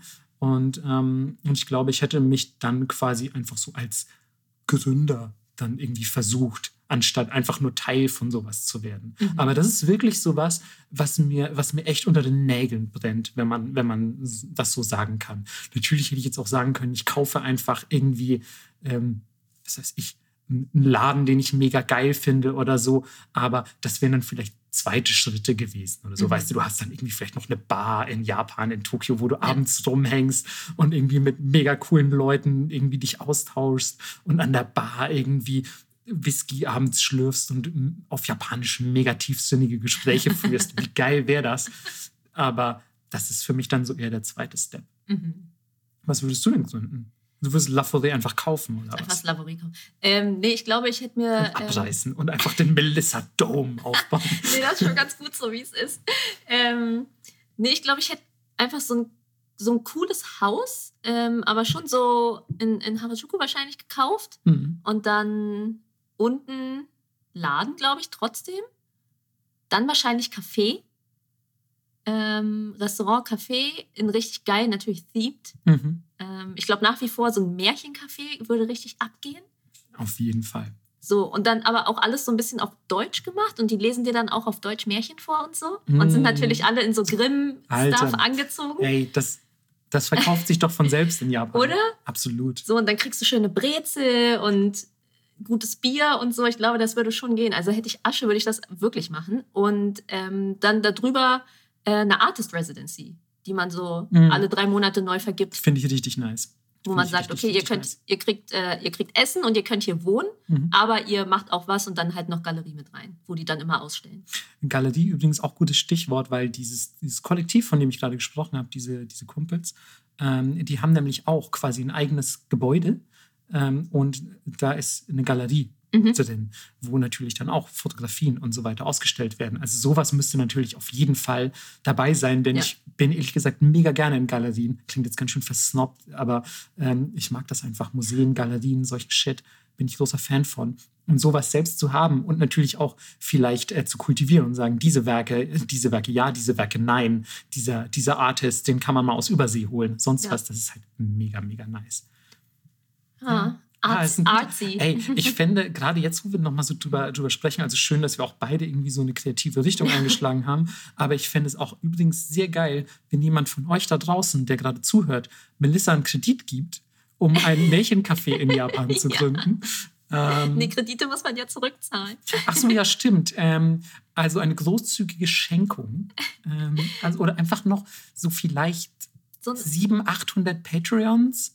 Ähm, für ein schönes Märchencafé in einem Mhm. anderen Land, ja, was 9000 Kilometer weg ist. aber die könnten dann quasi vielleicht auch irgendwas bekommen. Die auf dem höchsten Patreon-Level, das ist dann so irgendwie ein Huni im Monat oder so. Ah, die sind Teilhaber. Ja, die könnten irgendwie Teilhaber werden oder die könnten, ähm, ich weiß gar nicht, vielleicht einmal im Jahr ähm, kriegen die von uns, weil das ja dann so erfolgreich ist, kriegen die von uns tatsächlich eine Einladung in dieses Märchencafé und werden zelebriert wie Märchenkönige und so. Boah, ja. Das, also die werden dann so richtig quasi. Prinzessin auf der Edam Ja, und dann gibt es halt auch so, die werden dann so vorgefahren mit so einer Kürbiskutsche und so. Also da wird richtig die volle Märchenparade aufgefahren Ja. für diese Patreons. Patreon-Parade, könnte man Ja. sagen. Also wenn ihr da. Bock habt, ne, lasst das uns noch mal wissen. Ihr habt, ihr habt ja unseren Twitter-Account. Ähm, Melissas Kontaktdaten findet man auch überall. Und ich finde, das, das hat Hand und Fuß, unser Konzept. Da muss man ja gar nicht mehr viel erklären. Ähm, das, ist, das ist, ich sag mal, geschenktes Geld. Ja. Also ganz ehrlich, da, wäre, da wäre man dumm, nicht zu investieren. So ist es. Vor allem Head of Galaxy, ich bitte dich. Ich muss meine, ich muss meine Visitenkarten umschreiben. da steht ja jetzt auch im Moment Head of Unicorn Wonderland. Ja, ich finde auch übrigens super gut, als du mir das erste Mal deine, deine Karte gegeben hast, ähm, dachte ich so, wow, Head of Unicorn Wonderland, geil, ich sollte auch mehr Blödsinn auf meine Karten Jo. schreiben. Ein, einfach so, ähm, erster Kapitän der internationalen Sternenflotte der Menschenföderation oder so. I don't know, mal gucken, was die Leute sagen. Die sind in Japan auch immer alle völlig überfordert, weil ich habe da natürlich so einen riesigen Stapel mit und man muss dazu sagen, meine Visitenkarten sind von der einen Seite steht halt der Text natürlich und auf der anderen Seite, ähm, als ich meinen Trailer für meinen YouTube-Kanal gedreht habe, habe ich tapeziert und alles hinten mit Farbe voll geklärt ähm, und mit Glitzer und ich habe die Tapete dann wieder abgenommen und in Visitenkartenform geschnitten. Heißt, jede Visitenkarte sieht natürlich anders aus. Ey, ich habe meine auch noch. Wow. Und da ist auch Konfetti drauf und so. Und es gibt manche, die sind halt mega voll. Ey, mein Geldbeutel war voller Konfetti wegen deiner Karte. Und ich halte dann immer wie so ein Fächer die Karten hin und sage, nimm die, die dir gefällt. Und das mache ich immer. Und das ist aber total gut, weil auf Veranstaltungen können sich immer Leute an mich erinnern. Deswegen. Aber Japaner stellt das vor unerwartete Probleme. Voll. Also ich meine, wenn ihr das vielleicht schon mal gesehen habt, aber in Japan ist die Übergabe von, von Visitenkarten mit einem strengen Ritual verbunden. Ja, aber- Und Melissa durchbricht dieses Gesetz natürlich mal Zero wieder. fucks given. Klar. ja. Ja. Außer, außer es ist die Botschaft oder so, dann gebe ich sie einfach natürlich. Aber bei so Fun-Sachen bin ich immer so, hier, such eine aus. Es passt auf jeden Fall. Ja. Ey, jetzt halte ich fest. Ein Märchencafé ist ja schon eine ziemlich verrückte Idee, Melissa. ja. Was ist denn das Verrückteste, was du je in Japan gemacht hast? Ey, hab Wow. ich, ey, ich habe ich hab so gut übergelitten. Ja, Ohne Mann. Scheiß. Ich möchte auch, dass ihr da draußen, wenn ihr das hört, appreciated das ein bisschen. Könnt, genau, klatscht einfach mal für mich in die Hände. Ich spüre das nämlich auch. Ja. Wenn ihr die Folge dann aber nachts um drei hört, nicht klatschen, weil dann sonst war hier auf. Wie witzig das wäre, wenn du nach Podcast-Release einfach so wirklich nachts aufwachst. Ich glaube, einer hat geklatscht.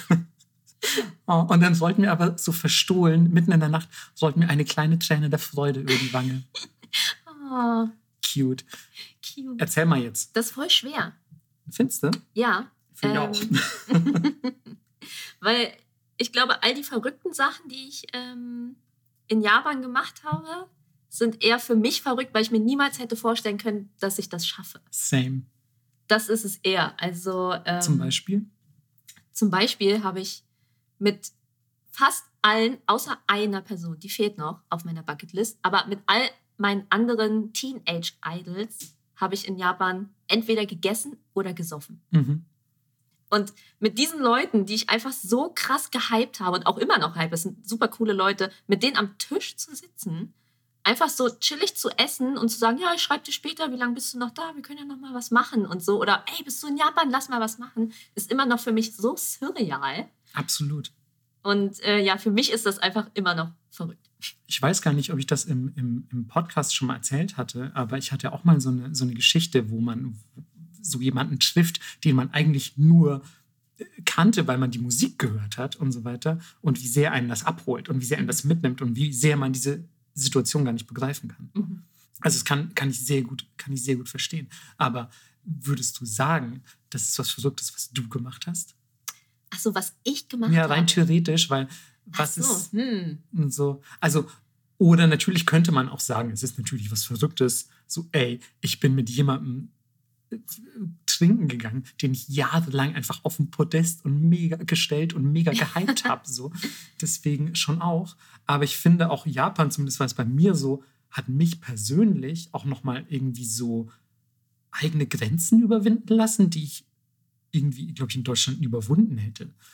Also es fängt an bei so Kleinigkeiten, wie du sitzt im Rathaus in Tokio und musst deine Wohnung anmelden. In Japan eine Wohnung anmelden, wenn du mir das vor ein paar Jahren gesagt hättest. So. Und natürlich auch auf Japanisch. Am, am Anfang ist die sprachliche Hürde natürlich mega groß. Und du sagst dir so, fuck, schaffe ich das? Ne, ne, irgendwie, ich sitze in einer der größten Städte der Welt, auf dem Rathaus, so und, und muss, muss hier jetzt gerade irgendwie was anmelden und es ist mega schwierig und danach muss ich noch irgendwie eine Versicherung abschließen und solcher Kram. Das fand ich schon verrückt, aber dann auch so zwischenmenschlicher Kram. Ich war zum Beispiel, als ich in Japan studieren war, war ich voll Nanpa-intensiv, muss ich leider sagen. Und also es ist jetzt nicht so, womit ich mich rühmen will, aber es ist einfach was Verrücktes, was ich normalerweise überhaupt nicht kann. Also übrigens, Nampa ist einfach so anbaggern. Japanisch für so Baggerkultur, so flirten, was auch immer. Aber es ist eigentlich mehr als flirten, es ist schon Mhm. eher so, so intensives Anbaggern. Ja. So von wegen, ey, gib mal deine Nummer, Sugar. Ähm, und das war in Japan, ich glaube auch gerade, weil viele meiner Studiumsfreunde so waren, also japanische Studiumsfreunde wohlgemerkt, ähm, die dann einen so ein bisschen mit reingezogen haben und dann so rübergeschubst, so von wegen, ja, Marco, ey, wenn dir die gefällt, geh doch einfach mal hin und frag, ob sie mir den Kaffee trinken will. Und ich so, fuck, Mann, das mache ich doch nicht so. Wieso würde ich das machen? Und irgendwann habe ich tatsächlich solche Dinge gemacht, weil die einen so wirklich da so reingelabert haben und weil man gemerkt hat, oh, die machen das alle, vielleicht sollte ich das auch machen. Und in Deutschland würde ich das in tausend Jahren nicht machen. Und für mich war das aber so rückblickend total verrückt, weil ich es jetzt heute auch wieder nicht mehr machen würde. Ich denke mir so, the fuck war ich damals für einer? Alter, mit dem würde ich nicht rumhängen wollen. Was für ein Arschloch. Okay, mir ist noch was eingefallen. Und zwar war ich auf einer Partyreihe. Dazu wollten wir eigentlich eine extra Podcast-Folge noch mit einem Kumpel machen. Ja, machen wir auch noch. Ähm, und die heißt Department Age. Die findet einmal im Monat statt. Das ist so eine verrückte Fetischparty. Ist auch ein bisschen wie eine Con. Irgendwie, weil es nicht nur Party ist, sondern da verkaufen auch Leute Stuff. Und da war richtig crazy Shit am Start. Ähm, ich will jetzt nicht so viel spoilern, aber Leute wurden eingeschweißt. Es gab Leute in Nazi-Uniform, crazy Bondage-Shit. Einer hat noch gekotzt und so. Also es war wirklich Ja, aber das qualifiziert sich doch eindeutig für diese Frage. Ja, aber für mich ist das, weil ich aus Berlin komme, wo diese Art von Partys eigentlich, Zum guten Ton gehört. ja, irgendwie, Ja, also ja. zumindest zwischen meinen Freunden, Klar. fühlt sich das für mich weniger verrückt an, als mit diesen Leuten am Tisch zu sitzen, weil es sich weiter entfernt von der Realität anfühlt, als, also von meiner Ey, Realität. Absolut, Mann. Wenn wir das mit reinnehmen, dann ist da meine Story auch definitiv mit drin. Das war einfach eine Person, so ein japanischer Hip-Hop-Artist, den ich mega abgefeiert habe. Ich glaube, ich habe das sogar schon mal. Habe ich das vielleicht sogar schon mal im? Podcast erzählt? I don't know. Also wenn ich es vergessen habe, haben es andere Leute bestimmt auch vergessen. Melissa, das liegt aber auch daran, dass du so hart auf Durchzug schaltest, weil ich dir alle Stories fünf bis zehn Mal erzähle. Ja. Ähm, Boah, Melissa hat gerade so ein resigniertes Lachen im Gesicht. Das ist, hat man nur, das hat man nur, das kenne ich nur von Leuten, die wirklich alle Hoffnung schon verloren haben. Uh, all gone. Ähm, so eine le richtig leere Hülle. ähm, das Licht ist an, aber keiner ist zu Hause. ähm, und was wollte ich denn jetzt sagen? Ach so, ja, genau. Und dann war da dieser Typ, der plötzlich einfach irgendwie zu einem Treffen mit Freunden kam. Und das war nämlich auch einer aus diesem, aus diesem ähm, Fotografenkollektiv, ah. mit dem ich dann trinken war. Und er meinte, ja, gleich kommt noch ein Kumpel von mir vorbei. Und das war dann einfach der Frontmann dieses dieser Hip-Hop-Gruppe. Ja, wie heißt und, die denn jetzt? Ach so, äh, die kennt niemand wahrscheinlich. Nitro Microphone Underground. Das ist so eine, so eine Anfang der 2000er japanisches Hip-Hop-Trio, glaube ich, waren die. Und, ähm, und das war halt der Frontmann von denen. Und der kam dann plötzlich rein und hat einfach mit uns gesoffen. Und ich war so völlig perplex und so, Digga, ich sitze hier jetzt, Alter, wenn das, nein, warte, wenn das mein 16-jähriges Ich gerade hier auch nur ansatzweise begreifen könnte, so, dass ich jetzt hier sitze mit dem Typ von Nitro Microphone Underground ich würde völlig ausrasten. Und dann waren wir auch noch mit dem beim Karaoke anschließend. Und er hat halt einfach mega hart Schlagersongs gesungen, was ich so lustig fand. Und er hat richtig gut gesungen. Aber es war so lustig, dass man einfach mit dem dann saß und sich unterhalten hat und die Stimmung voll gut war. Und du dachtest so, fuck, wohin dich das Leben führen kann, wenn du einfach irgendwie mal rauskommst, so ungefähr. Ja, klar. Das ist äh, in Corona-Zeiten gerade noch trauriger macht, die ganze Zeit drin zu sein. Aber das war für mich natürlich dann auch so ein sehr verrücktes Erlebnis, muss ich sagen.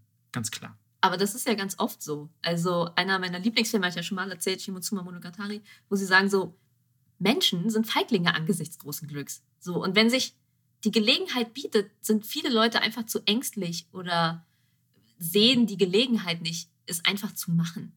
Und wenn du dich einfach mal auch gehen lässt sozusagen und Sachen zulässt, dann bietet dir das Leben schon viele Möglichkeiten. Auf jeden Fall. Da muss ich aber dazu sagen, dass zum Beispiel, also ich glaube, bei dir ist es ein bisschen anders, weil du nochmal anders aufgewachsen bist und auch generell einfach eine beinharte Braut. Aber ähm, bei mir ist es zum Beispiel so, dass ich so aus dem Elternhaus so mega zur Sicherheit erzogen wurde. Mhm. So Sicherheit ist voll wichtig. Mach mal Bausparvertrag, mach mal Rente, es muss alles gesichert sein. Guter Job, stabiles Einkommen, Haus, Kinder, Baumpflanzen. So, weißt du, dieses, dieses absolute Allmann-Klischee. Ähm, und das ist super schwer, wenn du dein Leben lang quasi damit aufgewachsen bist. Was heißt dein Leben lang? Aber dein jugendliches Leben lang bist du in so einem Haushalt aufgewachsen. Und dann ist es super schwer, da, da auszubrechen. Weil ja dann auch, wenn du dann einfach sagst, so, ey, ich studiere jetzt Japanologie und dann ziehe ich nach Japan, die Leute schlagen halt die Hände über dem Kopf zusammen und sagen, bist du bescheuert?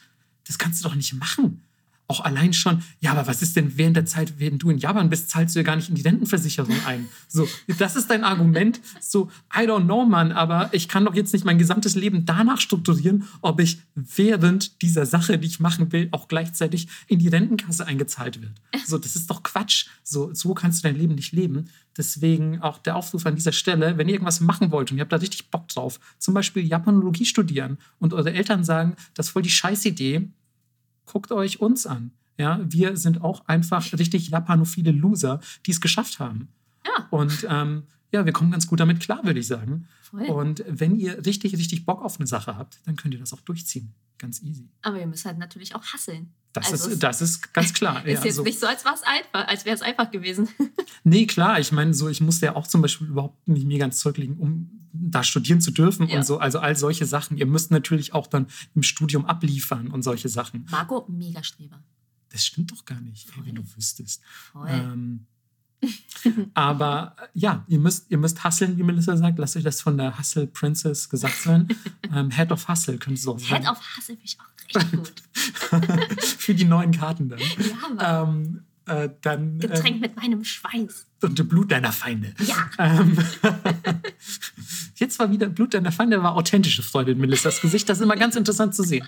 Ähm, und genau, dann müsst ihr euch aber auch ein bisschen, ein bisschen ranhalten. Aber deswegen viele Leute haben mich schon gefragt, so, ey, äh, Japanologie studieren ist eine gute Idee. Macht einfach. Wenn ihr da Bock drauf habt, macht das gefälligst. Ja, und wenn man mittendrin feststellt, das ist irgendwie scheiße, kann man doch immer noch wechseln. Ja. Ihr könnt so oft in den Sack hauen und einfach wieder von neu anfangen. Also lasst euch auch zum Beispiel nichts von eurem Alter vorschreiben. Ja. ja so, macht, macht einfach. Damals bei mir in, in der Modedesign-Ausbildung saßen auch Leute, die waren so 32 und waren so, ja, ich fange jetzt hier nochmal an Eben, ey, ich kenne auch Leute, die mit über 30 noch ihr Bachelorstudium anfangen. So, Ja, why not, man? why Macht not? einfach. Ja, voll. So, macht, worauf ihr Bock habt. Wenn ihr euch damit jetzt zum Beispiel nicht gerade in den finanziellen Ruin stürzt und unter der Brücke schlafen musst, äh, müsst, dann, dann macht das doch. Ja, Hauptsache, du hast was zu essen. Richtig. Essen, Dach über dem Kopf wäre ganz nice. So. Aber ansonsten verwirklicht euch. Boah, was für ein Appell. Man könnte meinen, das wäre das Ende der Folge gewesen. Ist es aber gar nicht weit gefehlt. Wir haben noch ein ganzes, ganzes Paket an Fragen auf der Liste. Ja, Mhm. Marco hat schon meine Überleitung versemmelt. Habe ich? Was wolltest du denn? Warte mal. Jetzt. Was, was, was wäre denn die Überleitung gewesen? Wenn ich lese gerade die Frage, was wäre denn die Überleitung gewesen? Hauptsache, man hat was zu essen. Oh, Hauptsache, man hat was zu essen. Oh, das ist. Oh, das wäre wirklich schön gewesen. Ja, aber wäre gesagt, schön Wäre gewesen. schön gewesen, aber ich gönne sie dir auch ehrlich gesagt nicht, weil du dich heute schon so arschlochig verhalten hast. Deswegen, ähm, also ja, Melissa hat diese Überleitung leider mega hart in den Sand gesetzt. Ähm, sie wollte mich eigentlich fragen, wenn ich ein japanisches Essen wäre, welches wäre ich? Ja, Aber ich habe gerade so viel geredet, deswegen beantwortest du die Frage zuerst. okay. Ähm, ich habe viel hin und her überlegt, weil es schon ernst ist. Merkt man, in welche Fragen wir ernst rein interpretieren. Und ich glaube, ich wäre ein Toast Shibuya. Und wieso stimmt das irgendwie? Vielleicht solltest du aber, ich glaube, das haben wir noch nie erwähnt, was denn äh, erklären, was Toast ja. Shibuya ist. Also ein Toast Shibuya oder auch ein Honey Toast ist ein ganzer Laib Toastbrot. Sieht man selten in Deutschland, gibt es aber. Und der wird ausgehöhlt. Es wird quasi ein Viereck rausgeschnitten. Damit er so leer ist wie Melissa. Schön hohl.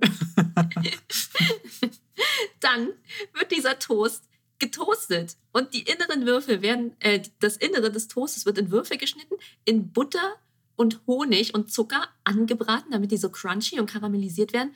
Der ganze Bums kommt wieder rein, dann kommt Eis drauf und noch verschiedene Toppings, wie zum Beispiel Obst, Kuchen, Eis, Pockies, Schokokram. ja, alles Mögliche. Es gibt ganz viele verschiedene Sorten und es ist ein großes Happening und ich habe noch nie in meinem Leben einen aufgegessen. ich habe tatsächlich in meinem Leben noch nie einen gegessen sogar. Shame. Ähm, aber das holen wir bestimmt irgendwann mal nach. Ja. Aber es, ey, es passt unglaublich gut. So, weil du ja auch, also du bist immer ein bisschen anders, aber du bist auch irgendwie, keine Ahnung, wie sagt man, hohl und süß. Du Sack. Sorry, die Steilvorlage musste man ja True. nutzen. So. Ja, und es ist halt auch so ein, so ein richtiges useless Essen, so ein Spaß. So, genau, es ist einfach absolut leere Kalorien. Ja, So. Aber es macht Spaß. Aber so wie viele Kalorien sind drin? Alle. Ja. So, also es ist halt wirklich auch eine Mega-Portion. So ein Ja. Ding. Ich, ich kenne die oft nur von diesem, von diesem Plastikessen, was du vor japanischen Läden Ja. hast, was oft leckerer aussieht als das tatsächliche Essen. Ähm, und und habe mich immer gefragt, wer bestellt sowas? Wer ist mad genug, da einfach zuzuschlagen? Ich. Aber klar, Melissa ist sogar so ein Ding. Voll. Ja, finde ich gut. Was wärst gut. du? Ich wäre entweder ein Onigiri, bei dem man die Füllung vergessen hat. ähm, das finde ich, glaube ich, finde ich nicht schlecht. In so einem Konbini. Ja. Und es liegt so hinten. Das ist auch schon ein bisschen älter. Ist schon, ist schon der billiger Sticker drauf? Ist schon, äh, der billige Sticker ist schon lange drauf, schon lange. schon zwei, drei Tage ist der schon da drauf. Und, ähm, und aus irgendeinem Grund hat man vergessen, eine Füllung reinzumachen. Ist einfach nur. Reis in Nori. So, das finde ich, finde ich, glaube ich, ähm, sehr passend. Aber ich kann mich zum Beispiel auch, abgesehen davon, dass ich es selber persönlich sehr, sehr lecker finde, mit Kitsune Udon sehr Hätte ich auch geschätzt. identifizieren. Ja. Nicht schlecht, Lappig. nicht schlecht. Also pass auf, das ist so eine Suppe. Das ist eine Suppe, also Udon-Suppe mit, mit den bekannten, etwas, etwas dickeren Udon-Nudeln. Und ähm, da drin hängt einfach so ein Lappen. Und der bin ich. Ähm, ja, ich bin so ein Lappen, der in der Suppe hängt. Das kann man eigentlich, das kann man so stehen lassen, finde ich. Ja. Ja. Also ist aber auch echt lecker. Es ist halt ein leckerer Lappen. Auch schlicht. Ist Schlicht. schlicht. Genau, es ist ein sehr schlichtes Essen. Das äh, wäre übrigens auch, abgesehen davon, dass es ein Lappen ist, danke Melissa, ähm, wäre das auch meine primäre Motivation gewesen. Es ist ein sehr schlichtes Essen, ähm, was aber meiner Meinung nach gerade durch das Kitsune, also das ist so ein, so ein wenn ihr Inari-Sushi kennt, das ist das, was auch um Inari-Sushi gewickelt wird. Ähm, Tofu. Es ist Tofu. und äh, es ist Tofu. Äh, und ähm, ich weiß aber nicht, was, wie ist das zubereitet? Also es ist doch irgendwie Eingelegt, ne?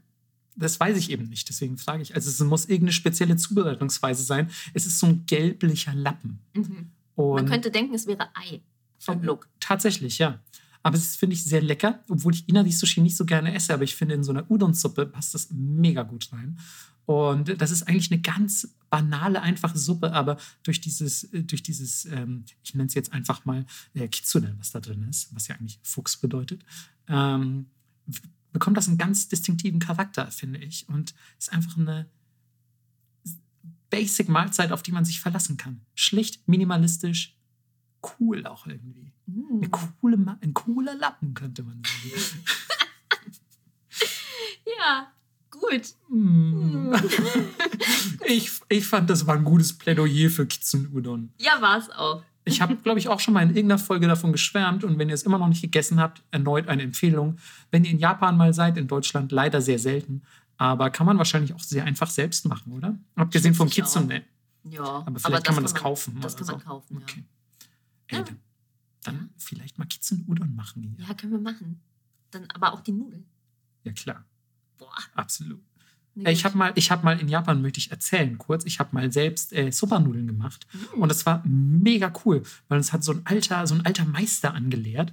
Und ähm, es war im tiefsten, im tiefsten Winter ähm, in den japanischen Alpen, in so einem ganz kleinen Laden, der berüchtigt, nein, nicht berüchtigt, natürlich berühmt war für seine sehr leckeren Soba-Nudeln. Mhm. Und ähm, wir haben die da selbst gemacht und es war mega geil. Und danach hat man seine eigenen Nudeln essen dürfen. Und es war so lecker.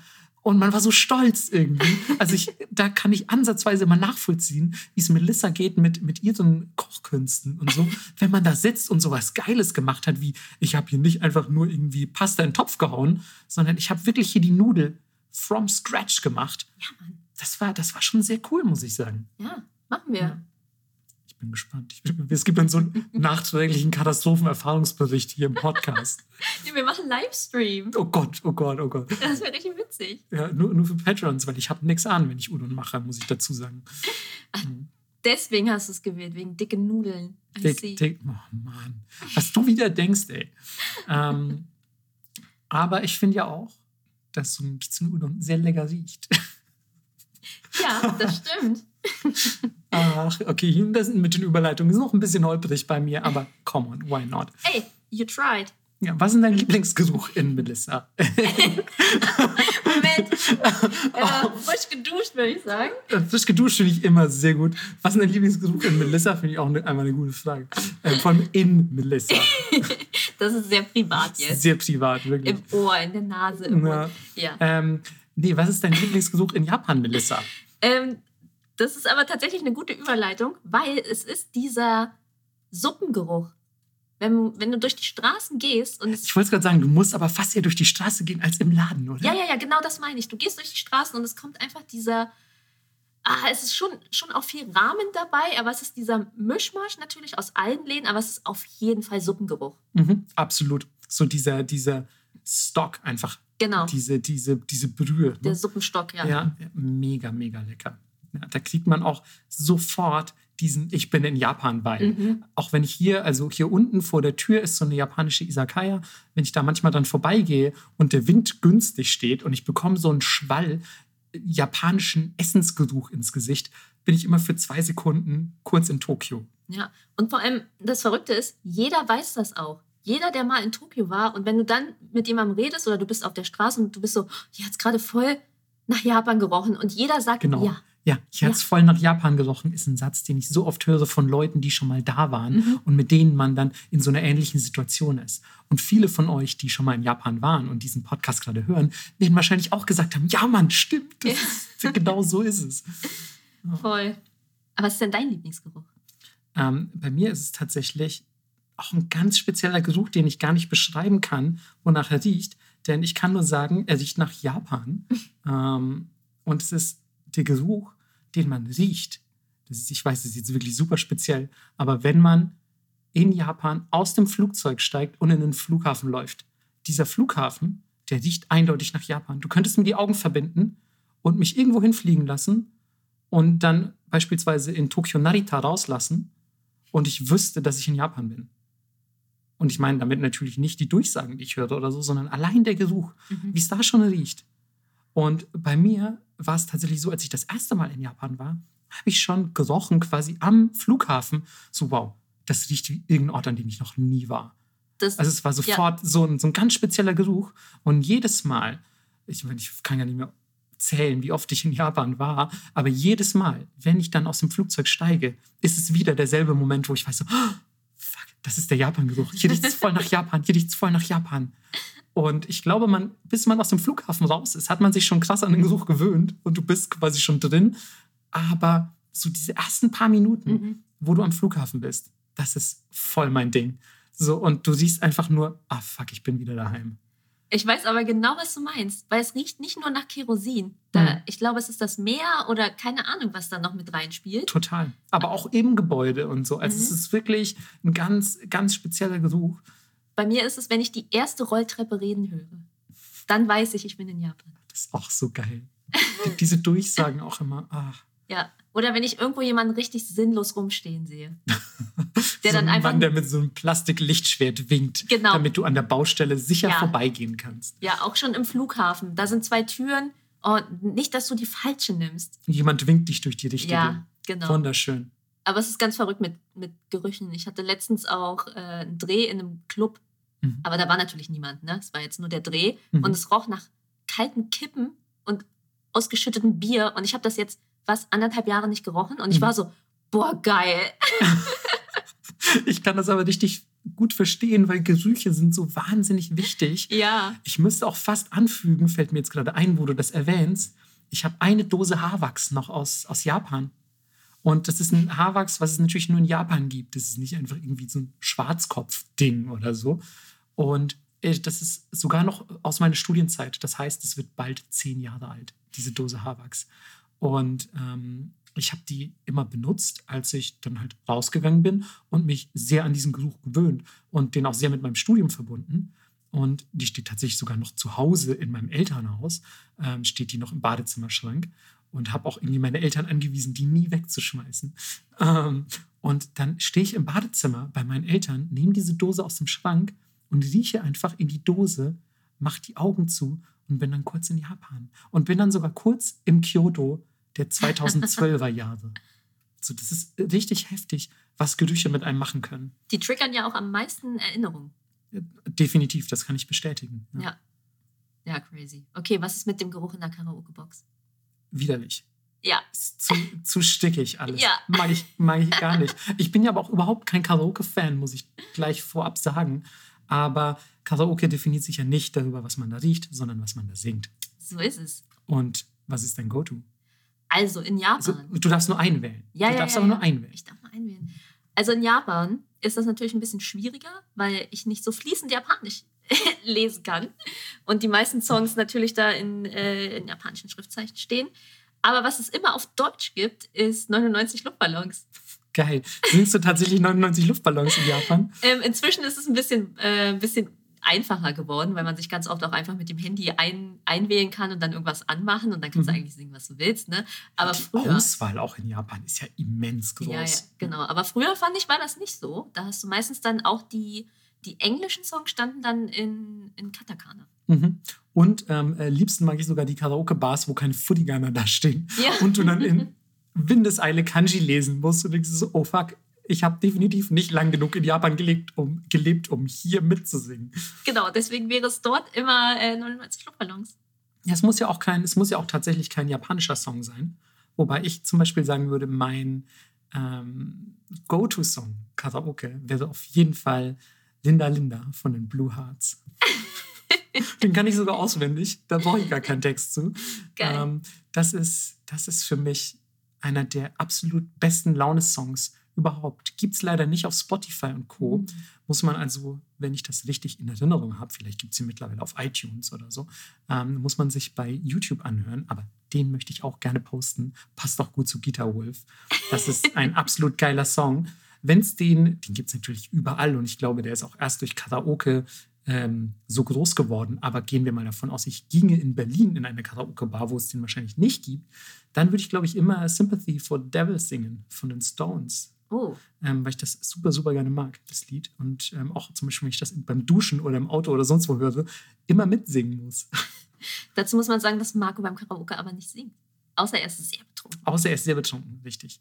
Genau. Also es liegt auch einfach daran, dass ich halt überhaupt nicht singen kann Ich und auch auch nicht. und auch ähm, muss, muss dazu sagen, so meine Stimme finde ich auch selber immer so problematisch. Deswegen ist auch so Podcast schneiden und so macht immer mega Spaß, könnt ihr euch vorstellen. ähm, und singen ist dann natürlich so die Kür des Ganzen. Deswegen verzichte ich ähm, meist darauf und betrinke mich in der Ecke. Wie so oft. Ja. Okay, wenn es nicht in Japan ist, boah, da ist das Repertoire groß, sage ich mal. Ähm, dann würde ich vielleicht Copacabana nehmen. Das kann ich wirklich gut. aber auch geil. Das, also es sind jetzt auch alle keine Songs, die wir uns zuschreiben würden, wenn wir einfach so unseren Musikgeschmack diskutieren würden. Ne? Nee. Weil Karaoke hat mit dem eigenen Musikgeschmack auch nur so peripher zu tun. Ja, genau. ist ja auch, was kannst du singen und was ist cool. Ich hasse Leute, die dann reinkommen und nur so einen Angeber-Adele-Song reinmachen, um anzugeben. Hm. Du Dass musst auch, so, oh, ich kann gut singen jetzt Genau. hier. Der, so, darum nee, geht's nicht. Darum geht es überhaupt nicht. Nee, es geht darum, die Stimmung zu lesen und dass alle Spaß haben. Absolut. Du musst richtig, du musst einfach performen auch. Ja. Du musst nicht nur gut singen. Ja. Und ich sag dir mal so, wenn ich Linda Linda performe, dann brennt die Luft. Ja, deswegen, nein, man muss überhaupt nicht gut singen können. Man muss eigentlich nur performen. Ich glaube, gut an Linda Linda zum Beispiel ist auch, dass gefühlt im Original der Sänger auch nicht singen kann. Deswegen passt das schon. Voll. Oh Mann, aber hättest du dir jemals gedacht, dass du irgendwann in Japan in der Karaoke-Bar Lieder schmetterst? Nee, Mann. Also ich glaube, wenn unsere, sagen wir mal, 16-jährigen, 15-jährigen Weep, japanophilen Nerd-Ichs auf uns heute blicken könnten, da wären die, wären die ganz schön überrascht, sage ich mal. Und wahrscheinlich auch ein bisschen stolz. Voll. Und auf was wären sie besonders stolz? Boah, das ist eine, das ist eine, auch wieder so eine wahnsinnige Metafrage. Ne? Aber ich glaube, ich, also in meinem Fall würde ich zum Beispiel schätzen, dass ich heute noch mit Japan zu tun habe und das geschafft habe, so meine Leidenschaft, die ich schon als Schüler hatte, irgendwie durch, durch jahrelanges Beackern quasi dieser Leidenschaft und einfach dem Treubleiben dieser Begeisterung, dass ich es geschafft habe, dass sich mein Leben heute darum dreht. Mhm. So, und, und zwar auf eine angenehme Weise. Also nicht irgendwie so eine krampfhaft verbissene Art, sondern dass ich halt einfach geschafft habe, in einem Japan-Kontext zu arbeiten. Ich meine, ich bin Manga-Redakteur. Früher hätte ich nicht mal gedacht, dass es diesen Beruf überhaupt gibt. Ne? Und heute werde ich dafür bezahlt, letzten Endes mit Mangas zu arbeiten. Wie cool ist das? Ich darf äh, oft nach Japan so, beziehungsweise fahre einfach selber oft nach Japan. Ich habe jahrelang in Japan gewohnt. Ich habe Freunde in Japan. So. Ich habe es einfach geschafft, quasi das, wo alle gesagt haben damals in der Schule, ah ja, Marco, gucken wir mal, was als nächstes kommt, so Mhm. als so als temporäre Phase. Ähm, habe ich es geschafft, irgendwie was Permanentes gefühlt zu machen. Habe es auch geschafft, mir zumindest zu teilen, sagen wir einfach mal, ähm, eine, eine Sprache anzueignen, die ich für gar nicht unerheblich schwer halte und, und ähm, habe es irgendwie einfach durchgezogen Ja. muss man, muss man einfach mal so sagen. Und ich glaube, dieses es durchgezogen haben und damit dann auch erfolgreich gewesen sein, das ist eine, das ist die größte Belohnung, glaube ich. Mhm. Und ohne jetzt zu viel vorwegnehmen zu wollen, ich würde fast schätzen, bei dir geht es in eine ähnliche Richtung, oder? Voll. Ich, kann das eigentlich eins zu eins unterschreiben. Ähm, weil damals auch immer alle. Zu mir hat ja tatsächlich einer meiner Kollektionsgestaltungslehrer gesagt damals: Nimm dich mal mit deinen Designs ein bisschen zurück, das wird keinen Erfolg haben oder damit findest du keinen Job. Mhm. Und das war dann auch ungefähr die Zeit, wo ich dann meinte: Okay, ihr könnt euch alle ficken, ich schmeiß jetzt hier die Ausbildung und das wird schon irgendwie. Und ähm, ja, dass man sich halt nicht unterkriegen lassen und einfach wirklich durchgezogen hat und all den Leuten gezeigt hat: Doch, es geht schon mit harter Arbeit. Du kannst das schon alles schaffen. Ja, und überhaupt, dass die Leute einen immer in diese, in diese Standardkategorien zwängen wollen und zu sagen, so, hey, deine Designs sind ein bisschen zu japanisch oder warum sehen alle, alle, ähm, ich weiß gar nicht, wie man es nennt, aber alle quasi Models, die du malst, warum sehen die aus wie Manga-Figuren und so. Ja, ja. So, ist doch scheißegal, wenn die Designs geil sind und so. Also, und wenn ich, wenn ich das will, dann finde ich, glaube ich, schon eine Klientel für meine Designs. So. Ja, voll. Und auch immer, dass dieses Nerdtum auch immer mit so einem Opfer gleichgesetzt wird. So, du magst all diese Sachen, dann bist du auch schwach oder ähm, bist das Opfer auf dem Schulhof und so. Mhm. Und äh, quasi, das ist, glaube ich, das, worauf mein, mein Kindheits-Ich am meisten stolz ist, dass ich quasi als starke Persönlichkeit wahrgenommen werde. Ob, obwohl du genau, obwohl du dich in so einer, in so einer Nerd-Schublade bewegst, wenn man so. Genau. Ja. Also nerdy, nerdiger als ich geht's ja kaum. Mhm. Einfach so. Ich, ja. ich bediene ja quasi alles. Es gibt außer Magic-Spielen mache ich eigentlich alles, was es an Nerd-Shit gibt. Ja, same. Ich finde es auch, ähm, ich finde es auch immer ganz interessant, dass Leute, wenn sie zum Beispiel mich sehen, ähm, überhaupt nicht einschätzen können, wie nerdig ich bin, mhm. weil sie irgendwie denken, ich nehme im Berghain Drogen und, und ähm, bin halt irgendwie so ein hängengebliebenes Techno-Opfer oder sonst irgendwas, weil ich viel schwarz trage und sehr tätowiert bin.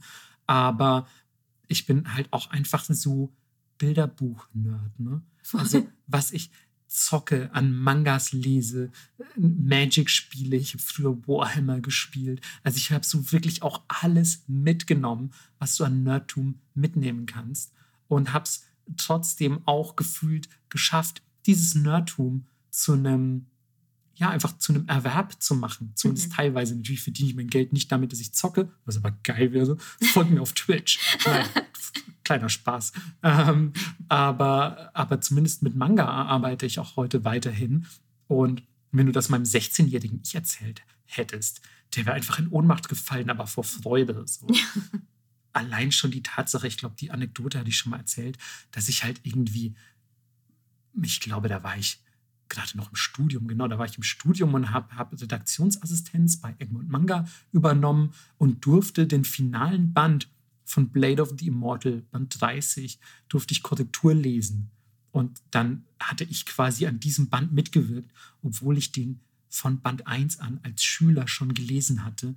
Und dann plötzlich war ich bei Band 30, zwar zum Abschluss der Serie, aber so stand ich mit beiden Beinen selber in diesem Business und konnte das irgendwie gar nicht fassen so richtig.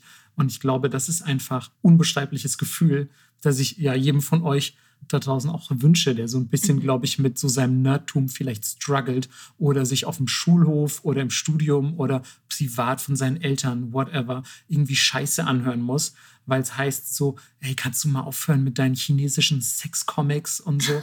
So, weißt du, lasst euch einfach keinen Scheiß einreden. Das ist übrigens direkt eine voll gnadenlose Überleitung. Die nächste Frage wäre eigentlich gewesen, welche, welchen Rat wir den, den Japan-Fans mitgeben würden, die diesen Podcast hören.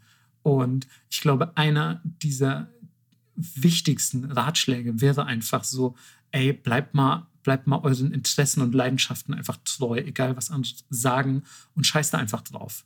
Ja, voll. Also einfach stolz in dem zu halten, was man tut und für das, was man brennt, sollte man sich niemals schämen. Ohne Scheiß. Ja. Da muss ich auch gerade noch mal ganz charmant und nee, das ist nicht das ist nicht äh, einfach jetzt hier Schleichwerbung, nur weil ich bei Egmont Manga arbeite, aber da muss ich gerade noch mal an einen meiner aktuellen Lieblingsmanga gerade zurückdenken, äh, denken, Modern Doll, wo es irgendwie um, um dieses Mädel geht, das sagt, nichts macht sie so glücklich, wie unter Menschen zu sein, die tun, was sie lieben. Ist so. Und das ist einfach so wahr. Deswegen, ey, einfach alles missgünstige Neider, die euch irgendwie ausreden wollen, Manga zu mögen, Anime zu mögen, Japan zu mögen oder dass ihr vielleicht irgendwie in komischer Fashion auf dem Schulhof rumlauft, weil ihr einfach aussehen wollt wie euer liebster Manga-Charakter, weil ihr gerne cosplayt, weil ihr Lolita-Fashion tragt oder mhm. sonst was. Scheißt da einfach mal drauf. Macht einfach. Ist so. Ja. Also wenn man sich selbst treu bleibt und authentisch ist und für das ähm, ja hart arbeitet, was man am Ende wirklich haben will, dann kann man echt viel reißen und auch einfach ähm, ja am Ende das machen, was du willst. Weil wir arbeiten so viel und wir arbeiten so lange in unserem Leben, dass man immer überlegen sollte, was möchte ich denn überhaupt bis zum Ende meines Lebens machen?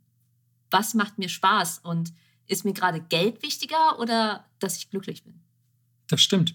Und ich kann euch sagen, aus eigener Erfahrung, also klar, ich bin 33 und meine Arbeitserfahrung hält sich natürlich jahrestechnisch noch etwas in Grenzen, aber allein die Vorstellung, dass ich die vergangenen Jahre etwas hätte machen müssen, was mir überhaupt keinen Spaß macht, mhm. absolute Katastrophe. Ja. Also wenn ich nicht, wenn ich weiter, sagen wir mal so, wenn ich weiter in diesem kapitalistischen System Geld verdienen soll, dann muss es damit funktionieren, dass ich das tue, wofür ich brenne und Leidenschaft habe und wofür ich privates Interesse auch habe. Und ja, wenn ihr langfristig glücklich werden wollt, bleibt einfach euren fucking Interessen treu. Ja. Punkt. Bam, Alter. Wir, wir so richtig. Einfach mal nochmal richtig, nochmal eine Rage-Ansprache, so von wegen, äh, wenn ihr nicht euren Interessen treu bleibt, dann seid ihr Wichser. Nein, Das, das ist, ähm, nein, nein, nein. Also ganz kurz, äh, ist es vollkommen okay, wenn man sagt, ich möchte das nur als Hobby haben und ich möchte mit was anderem Geld verdienen. Weil natürlich, das muss man auch dazu sagen, sobald man sein Hobby zum Beruf macht, ähm, geht auch ein Stück Zauber verloren. Natürlich. Das muss man auch sagen. N- Natürlich, es geht ja auch nur darum, dass man, das sollte vielleicht der eigentliche Ratschlag sein, nichts zum, ähm, nichts zum Beruf macht, was man nicht mag. Ja. Also du solltest einfach, glaube ich, Spaß und Interesse dafür haben, was du tust, weil sonst geht das schnell nach hinten los. Und ja, im Idealfall ist es natürlich irgendeine dieser Leidenschaften. Mhm. Außer du magst am meisten Geld. Dann mach einen Job, wo du sehr viel Geld verdienst. Das stimmt, das stimmt. Aber vergesst dann nicht, dass ihr auch Zeit haben müsst und Energie und Kraft, das auszugeben. Ja, wenn ihr 28 Stunden am Tag arbeitet, 18 Tage die Woche, ja, dann geht das nicht. true that. So, wir haben jetzt noch eine kleine Blitzrunde vorbereitet. Ich liebe das, äh, mache ich auch gerne bei, bei Interviews. Und zwar ist es immer eine Entweder-Oder-Frage und du musst sie relativ schnell beantworten. Mhm. Aber wie machen wir es? Machen wir der Reihe nach? Jeder kriegt die Fragen gestellt Mhm. oder beantworten wir sie quasi beide gleichzeitig? Nee, ich würde schon sagen, jeder, jeder beantwortet sie. Okay, Okay, ich fange an. Sushi oder Ramen? Rahmen. Game Center oder Shopping Center? Oh Gott, das ist so schlimm. Schnell, schnell, schnell, schnell. Das ist Shopping viel schneller. Center. Okay. Japanisches Land oder Großstadt? Großstadt. Hotel oder Ryokan? Ryokan. Muss man dazu sagen, Ryokan sind die traditionellen japanischen Gasthäuser. Mhm. Kimono oder J-Fashion? J-Fashion. Natürlich. Hokkaido oder Okinawa? Okinawa. Immer warm. Matsuri oder Izakaya? Ah, Matsuri. Auch hier vielleicht noch eine kurze Erklärung. Matsuri, äh, hätte ich auch erwartet tatsächlich. ähm, Matsuri sind äh, japanischen Feste. Ähm, und Izakaya, also da gibt es dann überall in der Stadt oder an dem entsprechenden Ort gibt es kleine Stände, wo ihr leckere Sachen kaufen könnt, äh, irgendwie Feuerwerk gucken. Die Leute tragen oft Yukata oder Kimono. Es ist alles sehr traditionell angehaucht, wunderschöne Stimmung und macht einfach echt sehr viel Spaß, auf Matsuri zu gehen. Ja. Izakaya ist einfach Komasaufen. Ähm, da gibt es, nein, nicht ganz, aber es Naja, ist auch Fun. äh, auch, auch sehr viel Fun. Aber es Ja. sind japanische Kneipen, wo es sehr viele leckere Snacks gibt, Mhm. leckere Getränke und man wirklich eine verdammt gute Zeit haben Und du kann. lernst immer Leute du lernst immer Leute kennen. Ja. Ähm, Wabi-Sabi oder Kawaii? Kawaii. Natürlich. Natürlich. Wenn ihr Wabi-Sabi nicht kennt, bitte einmal die Folge zu japanischer Ästhetik hören. Oh ja, bitte nachholen. Onsen slash Badehaus oder Schwimmbad? Onsen, weil ich eine sehr schlechte Schwimmerin bin und sage immer, ah, wollen wir schwimmen gehen? Ich so, ja, aber ich gehe nur planschen. Oh, sitzt du dann so im Kinderbecken mit so einer Schwimmnudel? Ein bisschen, ja. Oh Gott, das ist ja niedlich. Und zum Schluss der Klassiker: Japan oder Deutschland? Ich bin ja hier, also Deutschland. Ja, also das habe ich ja schon öfters gesagt, aber ich kann mir nicht vorstellen, in Japan lange zu leben. Deswegen. Ja, es ist natürlich auch eine fiese Frage, weil es wird natürlich nicht spezifiziert. Japan für immer, Japan jetzt, wie auch immer. Mhm. Ähm, aber so gerade wenn man wie wir so ein bisschen zwischen zwei Welten hin und her gerissen ist, Ja. ist das eh eine Frage, die man nicht wirklich beantworten will und Ja. auch kann. Wir haben ja Glück, dass wir quasi mit jedem Bein so ein bisschen hier und da stehen. So mit einem Bein Japan, mit einem Bein Ja. Deutschland. Ne? Ja. Na dann, Sushi oder Ramen? Fuck, das ist jetzt schon viel zu schwer. Ähm, Sushi, Äh, Game Center oder Shopping Center? Shopping Center. Hm. Game Center, muss ich kurz dazu sagen, Game Center sind mir einfach die Spiele nicht geil genug. Ich bin nicht mehr so Team Street Fighter und so. Da hast du ja oft so diese sehr arcadigen Spiele. Also Ja. ich zocke mega viel. Ähm, interessiere mich aber auch halt für Fashion, Einkaufen und so ein Shit. So viel, zu- viel zu sehr für einen Hetero-Dude eigentlich. ähm, aber ich gehe echt gern shoppen. Und, ähm, und ich finde, in Game Centern ist es halt wirklich so diese mega Hardcore-Klientel, die wissen, so in welchem Winkel genau man bei Street Fighter den Joystick halten Ja, muss, um, true. um was weiß ich, den Hadoken irgendwie perfekt zu perfektionieren und so. Und das ist, glaube ich, nicht so meine Gaming-Welt. Und es ist unfassbar laut. Es ist unfassbar laut, vor allem Ja. wenn man dann noch irgendwie die angeschlossene Pachinko-Halle hat oder ja, so. voll. Na gut, äh, Inaka oder Großstadt? Leider auch Großstadt bei mir. Hotel oder Ryokan? Ryokan. Kimono oder J-Fashion? Kimono. Uh, Hokkaido oder Okinawa? Ah, ah, ah, Hokkaido. Matsuri oder Izakaya? Izakaya. Wabi-Sabi oder Kawaii? Wabi-Sabi. Wir müssen schon lachen, weil es so obvious ist. Ja, es ist so alles anders als bei Ja. mir, weil es andere ist. Es ist so schön, wie wir uns ergänzen, Ja. aber auch. Onsen, Badehaus oder Sch äh, Schwimmbad? Ganz klar, Onsen, Badehaus. Mhm. Japan oder Deutschland? Japan. Uh.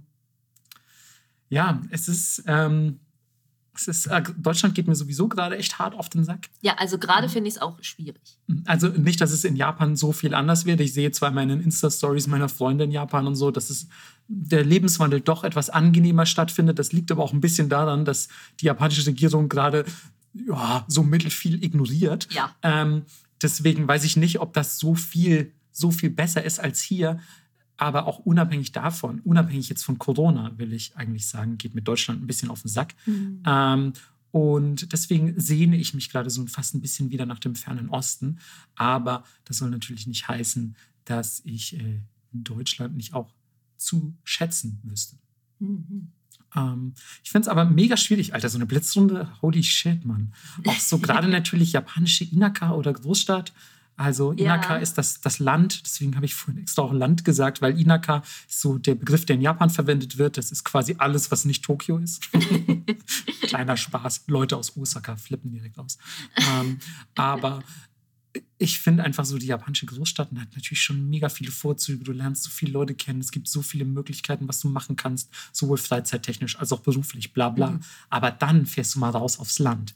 Ja, eben, aber dann fährst du mal raus aufs Ge- Land und dann reicht's auch wieder. Das, das stimmt tatsächlich. Aber manchmal stelle ich mir auch, ich stelle es mir richtig schön vor, so ein alter, gnatschiger Opa zu werden in Japan. und ich sitze so irgendwo, wirklich irgendwo im Nirgendwo.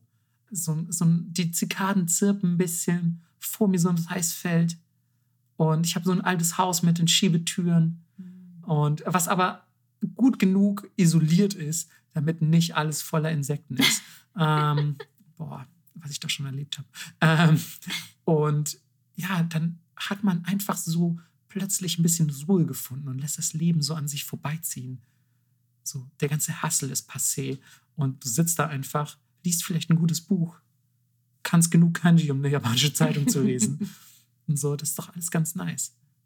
Zumindest in meiner Vorstellung. Irgendwann wird sie vielleicht auch langweilig, aber wie das eben so immer ist, ne? Man will Ja. immer das, was man nicht hat. Naimono Nedari. Ich hoffe, das steht in euren Vokabelheften.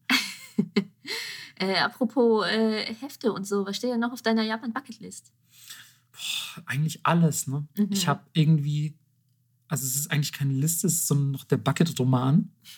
Ähm, ich würde sagen, ganz oben, weil ich das wirklich noch nie gemacht habe und für voll viele Leute ist es so der Klassiker, womit sie anfangen, wenn sie zum ersten Mal nach Japan kommen, ist die Reise einmal quer durchs Land. Ähm, habe ich tatsächlich nie gemacht. Ich bin öfter mal irgendwo an verschiedenen Orten gewesen in Japan und habe auch teilweise sehr, sehr viele kleine, kleine Städte und Ortschaften gesehen. Aber letzten Endes habe ich so diese, diese klassische Japan-Rundreise in Anführungszeichen nie gemacht. Und ich glaube ehrlich gesagt, dass ich die irgendwann einfach mal abhaken muss, um, um das so von meiner Bucketlist eben Mhm. zu streichen und zu sagen, so, boah, okay, jetzt habe ich auch mal wirklich Shikoku gesehen und alles andere und jetzt war ich hier und da und habe so die wichtigsten Touri-Spots auch abgeklappert. Aber letzten Endes gibt es einfach noch so, so, so viel, Mhm. was auf dieser Bucketlist steht. Und ich war ja jetzt schon so lange da und habe so viel da gemacht. Und trotzdem habe ich das Gefühl, ich habe einfach nur den winzigsten Bruchteil dessen, was möglich wäre, erlebt. Ja, Ja, ich sehe deine lächelnde Zustimmung. Bei dir ist es wohl ähnlich. ja, same, same. Ähm, also auf jeden Fall Pop-Up-Shop. Irgendwo. Boah, das sehe ich sowas von. Den Echt, zieh das Pop-Up-Shop. durch. Du weißt, wenn, wenn ich mir was in den Kopf gesetzt ey, habe. habe ich überhaupt keinen Zweifel dran. Das Krasse ist auch immer, du kommst mit so, kommst mit vermeintlich verrückten Vorschlägen um die Ecke Ja. und sagst dann so, ja, und warte, ähm, Head of Hustle, Head of Galaxy.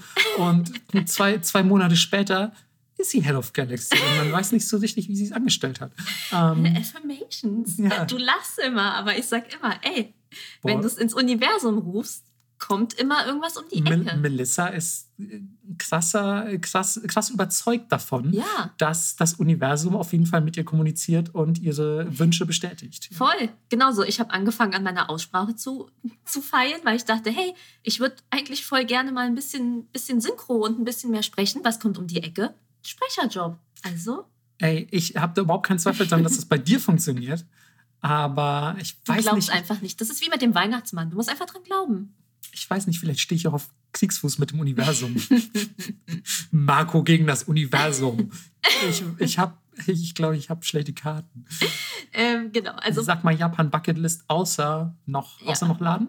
Hast du noch was? Ähm, genau, ich würde voll gerne noch mal viel länger nach Osaka, weil mir das echt Spaß gemacht hat und mich da auch tätowieren lassen. Kansai sowieso Beste. Von- Genau, und mich da schön vollfressen und tätowieren lassen von Hori Benny heißt er. Hab ich richtig Bock. Das ist übrigens, wo du es gerade ansprichst, sowieso auch noch ein ganz wichtiger Punkt auf meiner Bucketlist. In Japan sich tätowieren lassen. Ja, das habe ich schon abgehakt, aber ich will von ihm eins haben. Ähm, genau das. Und äh, ich war noch nie so Richtung Okinawa, also wo es warm ist. Mhm. ich, und ganz oben war ich auch noch nie, wo es kalt ist. Also ja, die beiden Zipfel quasi nochmal angucken. Mhm. Fände ich auch gut. Das haben wir auch teilweise in der Blitzrunde schon abgehakt mit Ja. Okinawa oder Hokkaido. Aber interessant auch, dass wir jeweils kalt und warm gewählt hätten. Mhm. Aber wen überrascht's? Aber das ist auch immer witzig. Ihr, ihr seht ja nie, wie es äh, stattfindet, wenn wir ankommen. Aber wenn ich im Winter hier ankomme, sehe ich aus wie von einer Polarexpedition. Ja, Melissa kommt echt immer so rein, so in so einem Arktis-Gear. So Moonboots, mega fetter vier, vier Jacken und so. Und im Sommer macht Marco immer wie so ein geschmolzener Blob die Tür auf. Oh Gott, mir ist so warm. Und ich so, geiles Wetter. Ja, Mann, ich leide immer so. Aber gut, das ist wohl ein unterschiedliches Temperaturempfinden. Bei Melissa wird es ab 10 Grad halt saumäßig kalt. Ist so. Und die Empörung in deinem Gesicht. So. Ist, ich, wär's, ich hätte es bei 15 angesetzt. 15 ist auf jeden Fall schon T-Shirt-Wetter. Und ich so, ja, ich habe hier schon meine Winterübergangsjacke. genau. Ab 15 kommt bei Melissa die, die deutsche Übergangsjacke. Ja. Wer kennt sie nicht? Ähm, genau. Also, äh, wir hoffen, ihr hattet trotzdem ein bisschen Spaß heute. Und ich würde sagen, ähm, wir haben euch jetzt ein Jahr Vokabeln gegeben und ich finde, ihr könnt uns jetzt mal ein Wort der Woche schicken. Das finde ich auch nicht schlecht. Und dann schreiben wir uns das in unser Vokabelbuch. Aber es muss ein richtig, richtig cooles sein. Ein japanisches Wort, von dem ihr glaubt, dass es entweder euer liebstes japanisches Wort ist Mhm. oder dass es ein Wort ist, was wir vielleicht noch nicht kennen. Oh ja. Also natürlich gibt es viele Worte, die wir nicht kennen, aber wenn ihr jetzt einfach nur äh, Zentrifugalkraft im äh, Enshin Ryoku übrigens im äh, Dictionary nachschlagt, dann ähm, wollen wir das wollen wir es natürlich nicht wissen. Es muss, muss schon irgendwas Cooles sein. ja. Oder irgendwas, was zum Podcast passt. Oh, finde ich auch nicht schlecht. Irgendwas, was vielleicht zu uns oder zum Ja. Podcast passt. Ja. Und für alle, die sehr uninspiriert sind, nehme ich auch einfach Happy Birthday. Happy Oh. Birthday. Oder Omedeto. Oh ja. Ja. Ja. Keki. Keki. Auch die Kuchen übrigens. Ähm, mit der, die Begeisterung, mit der Melissa das intoniert. Ja, aber ähm, vielen Dank auf jeden Fall, dass ihr ein Jahr dran geblieben seid. Ja. Und wenn ihr jetzt erst bei Folge 25 beispielsweise eingestiegen seid, dann, ähm, Sorry. ja, dann einerseits sorry, aber trotzdem danke, dass ihr bei Folge 25 eingestiegen seid. Dann habt ihr noch ein bisschen was nachzuholen. Ist ja auch ganz schön. Unsere Folgen sind ja jetzt chronologisch nicht so wahnsinnig aufeinander basierend. Das heißt, ihr könnt das machen, wie ihr lustig seid. Und in Sagen und Legenden erzählt man sich, es gibt Verrückte da draußen, die hören Folgen mehrmals. Mhm. Ähm, Das Witzige ist, wenn man jetzt bei Null anfängt, wird die Soundqualität auch immer besser über die Zeit. ja, und wir haben bald, so viel können wir vielleicht schon mal teasern, vielleicht bald noch bessere Soundqualität. Ja, voll. Ja. Hatten, hatten wir ja letzte Folge schon, diese Folge auch und bald noch besser vielleicht. Ja, eben. Wegen Das, nice Patreon-Money. also ihr sollt ja auch davon profitieren. Eure Ohren. Unsere Ohren und euer Gehirn natürlich. Und ähm, ja, wir hoffen auch, dass wir Letzteres ein bisschen stimulieren konnten Mhm. mit, äh, diesen, mit diesem Schwank aus unserer Jugend, dem Plaudern aus dem Nähkästchen, wie auch immer man sagen möchte. Und ähm, dann sehen wir uns wieder bei Folge 27. Yes, aufs nächste Jahr. Tschüss.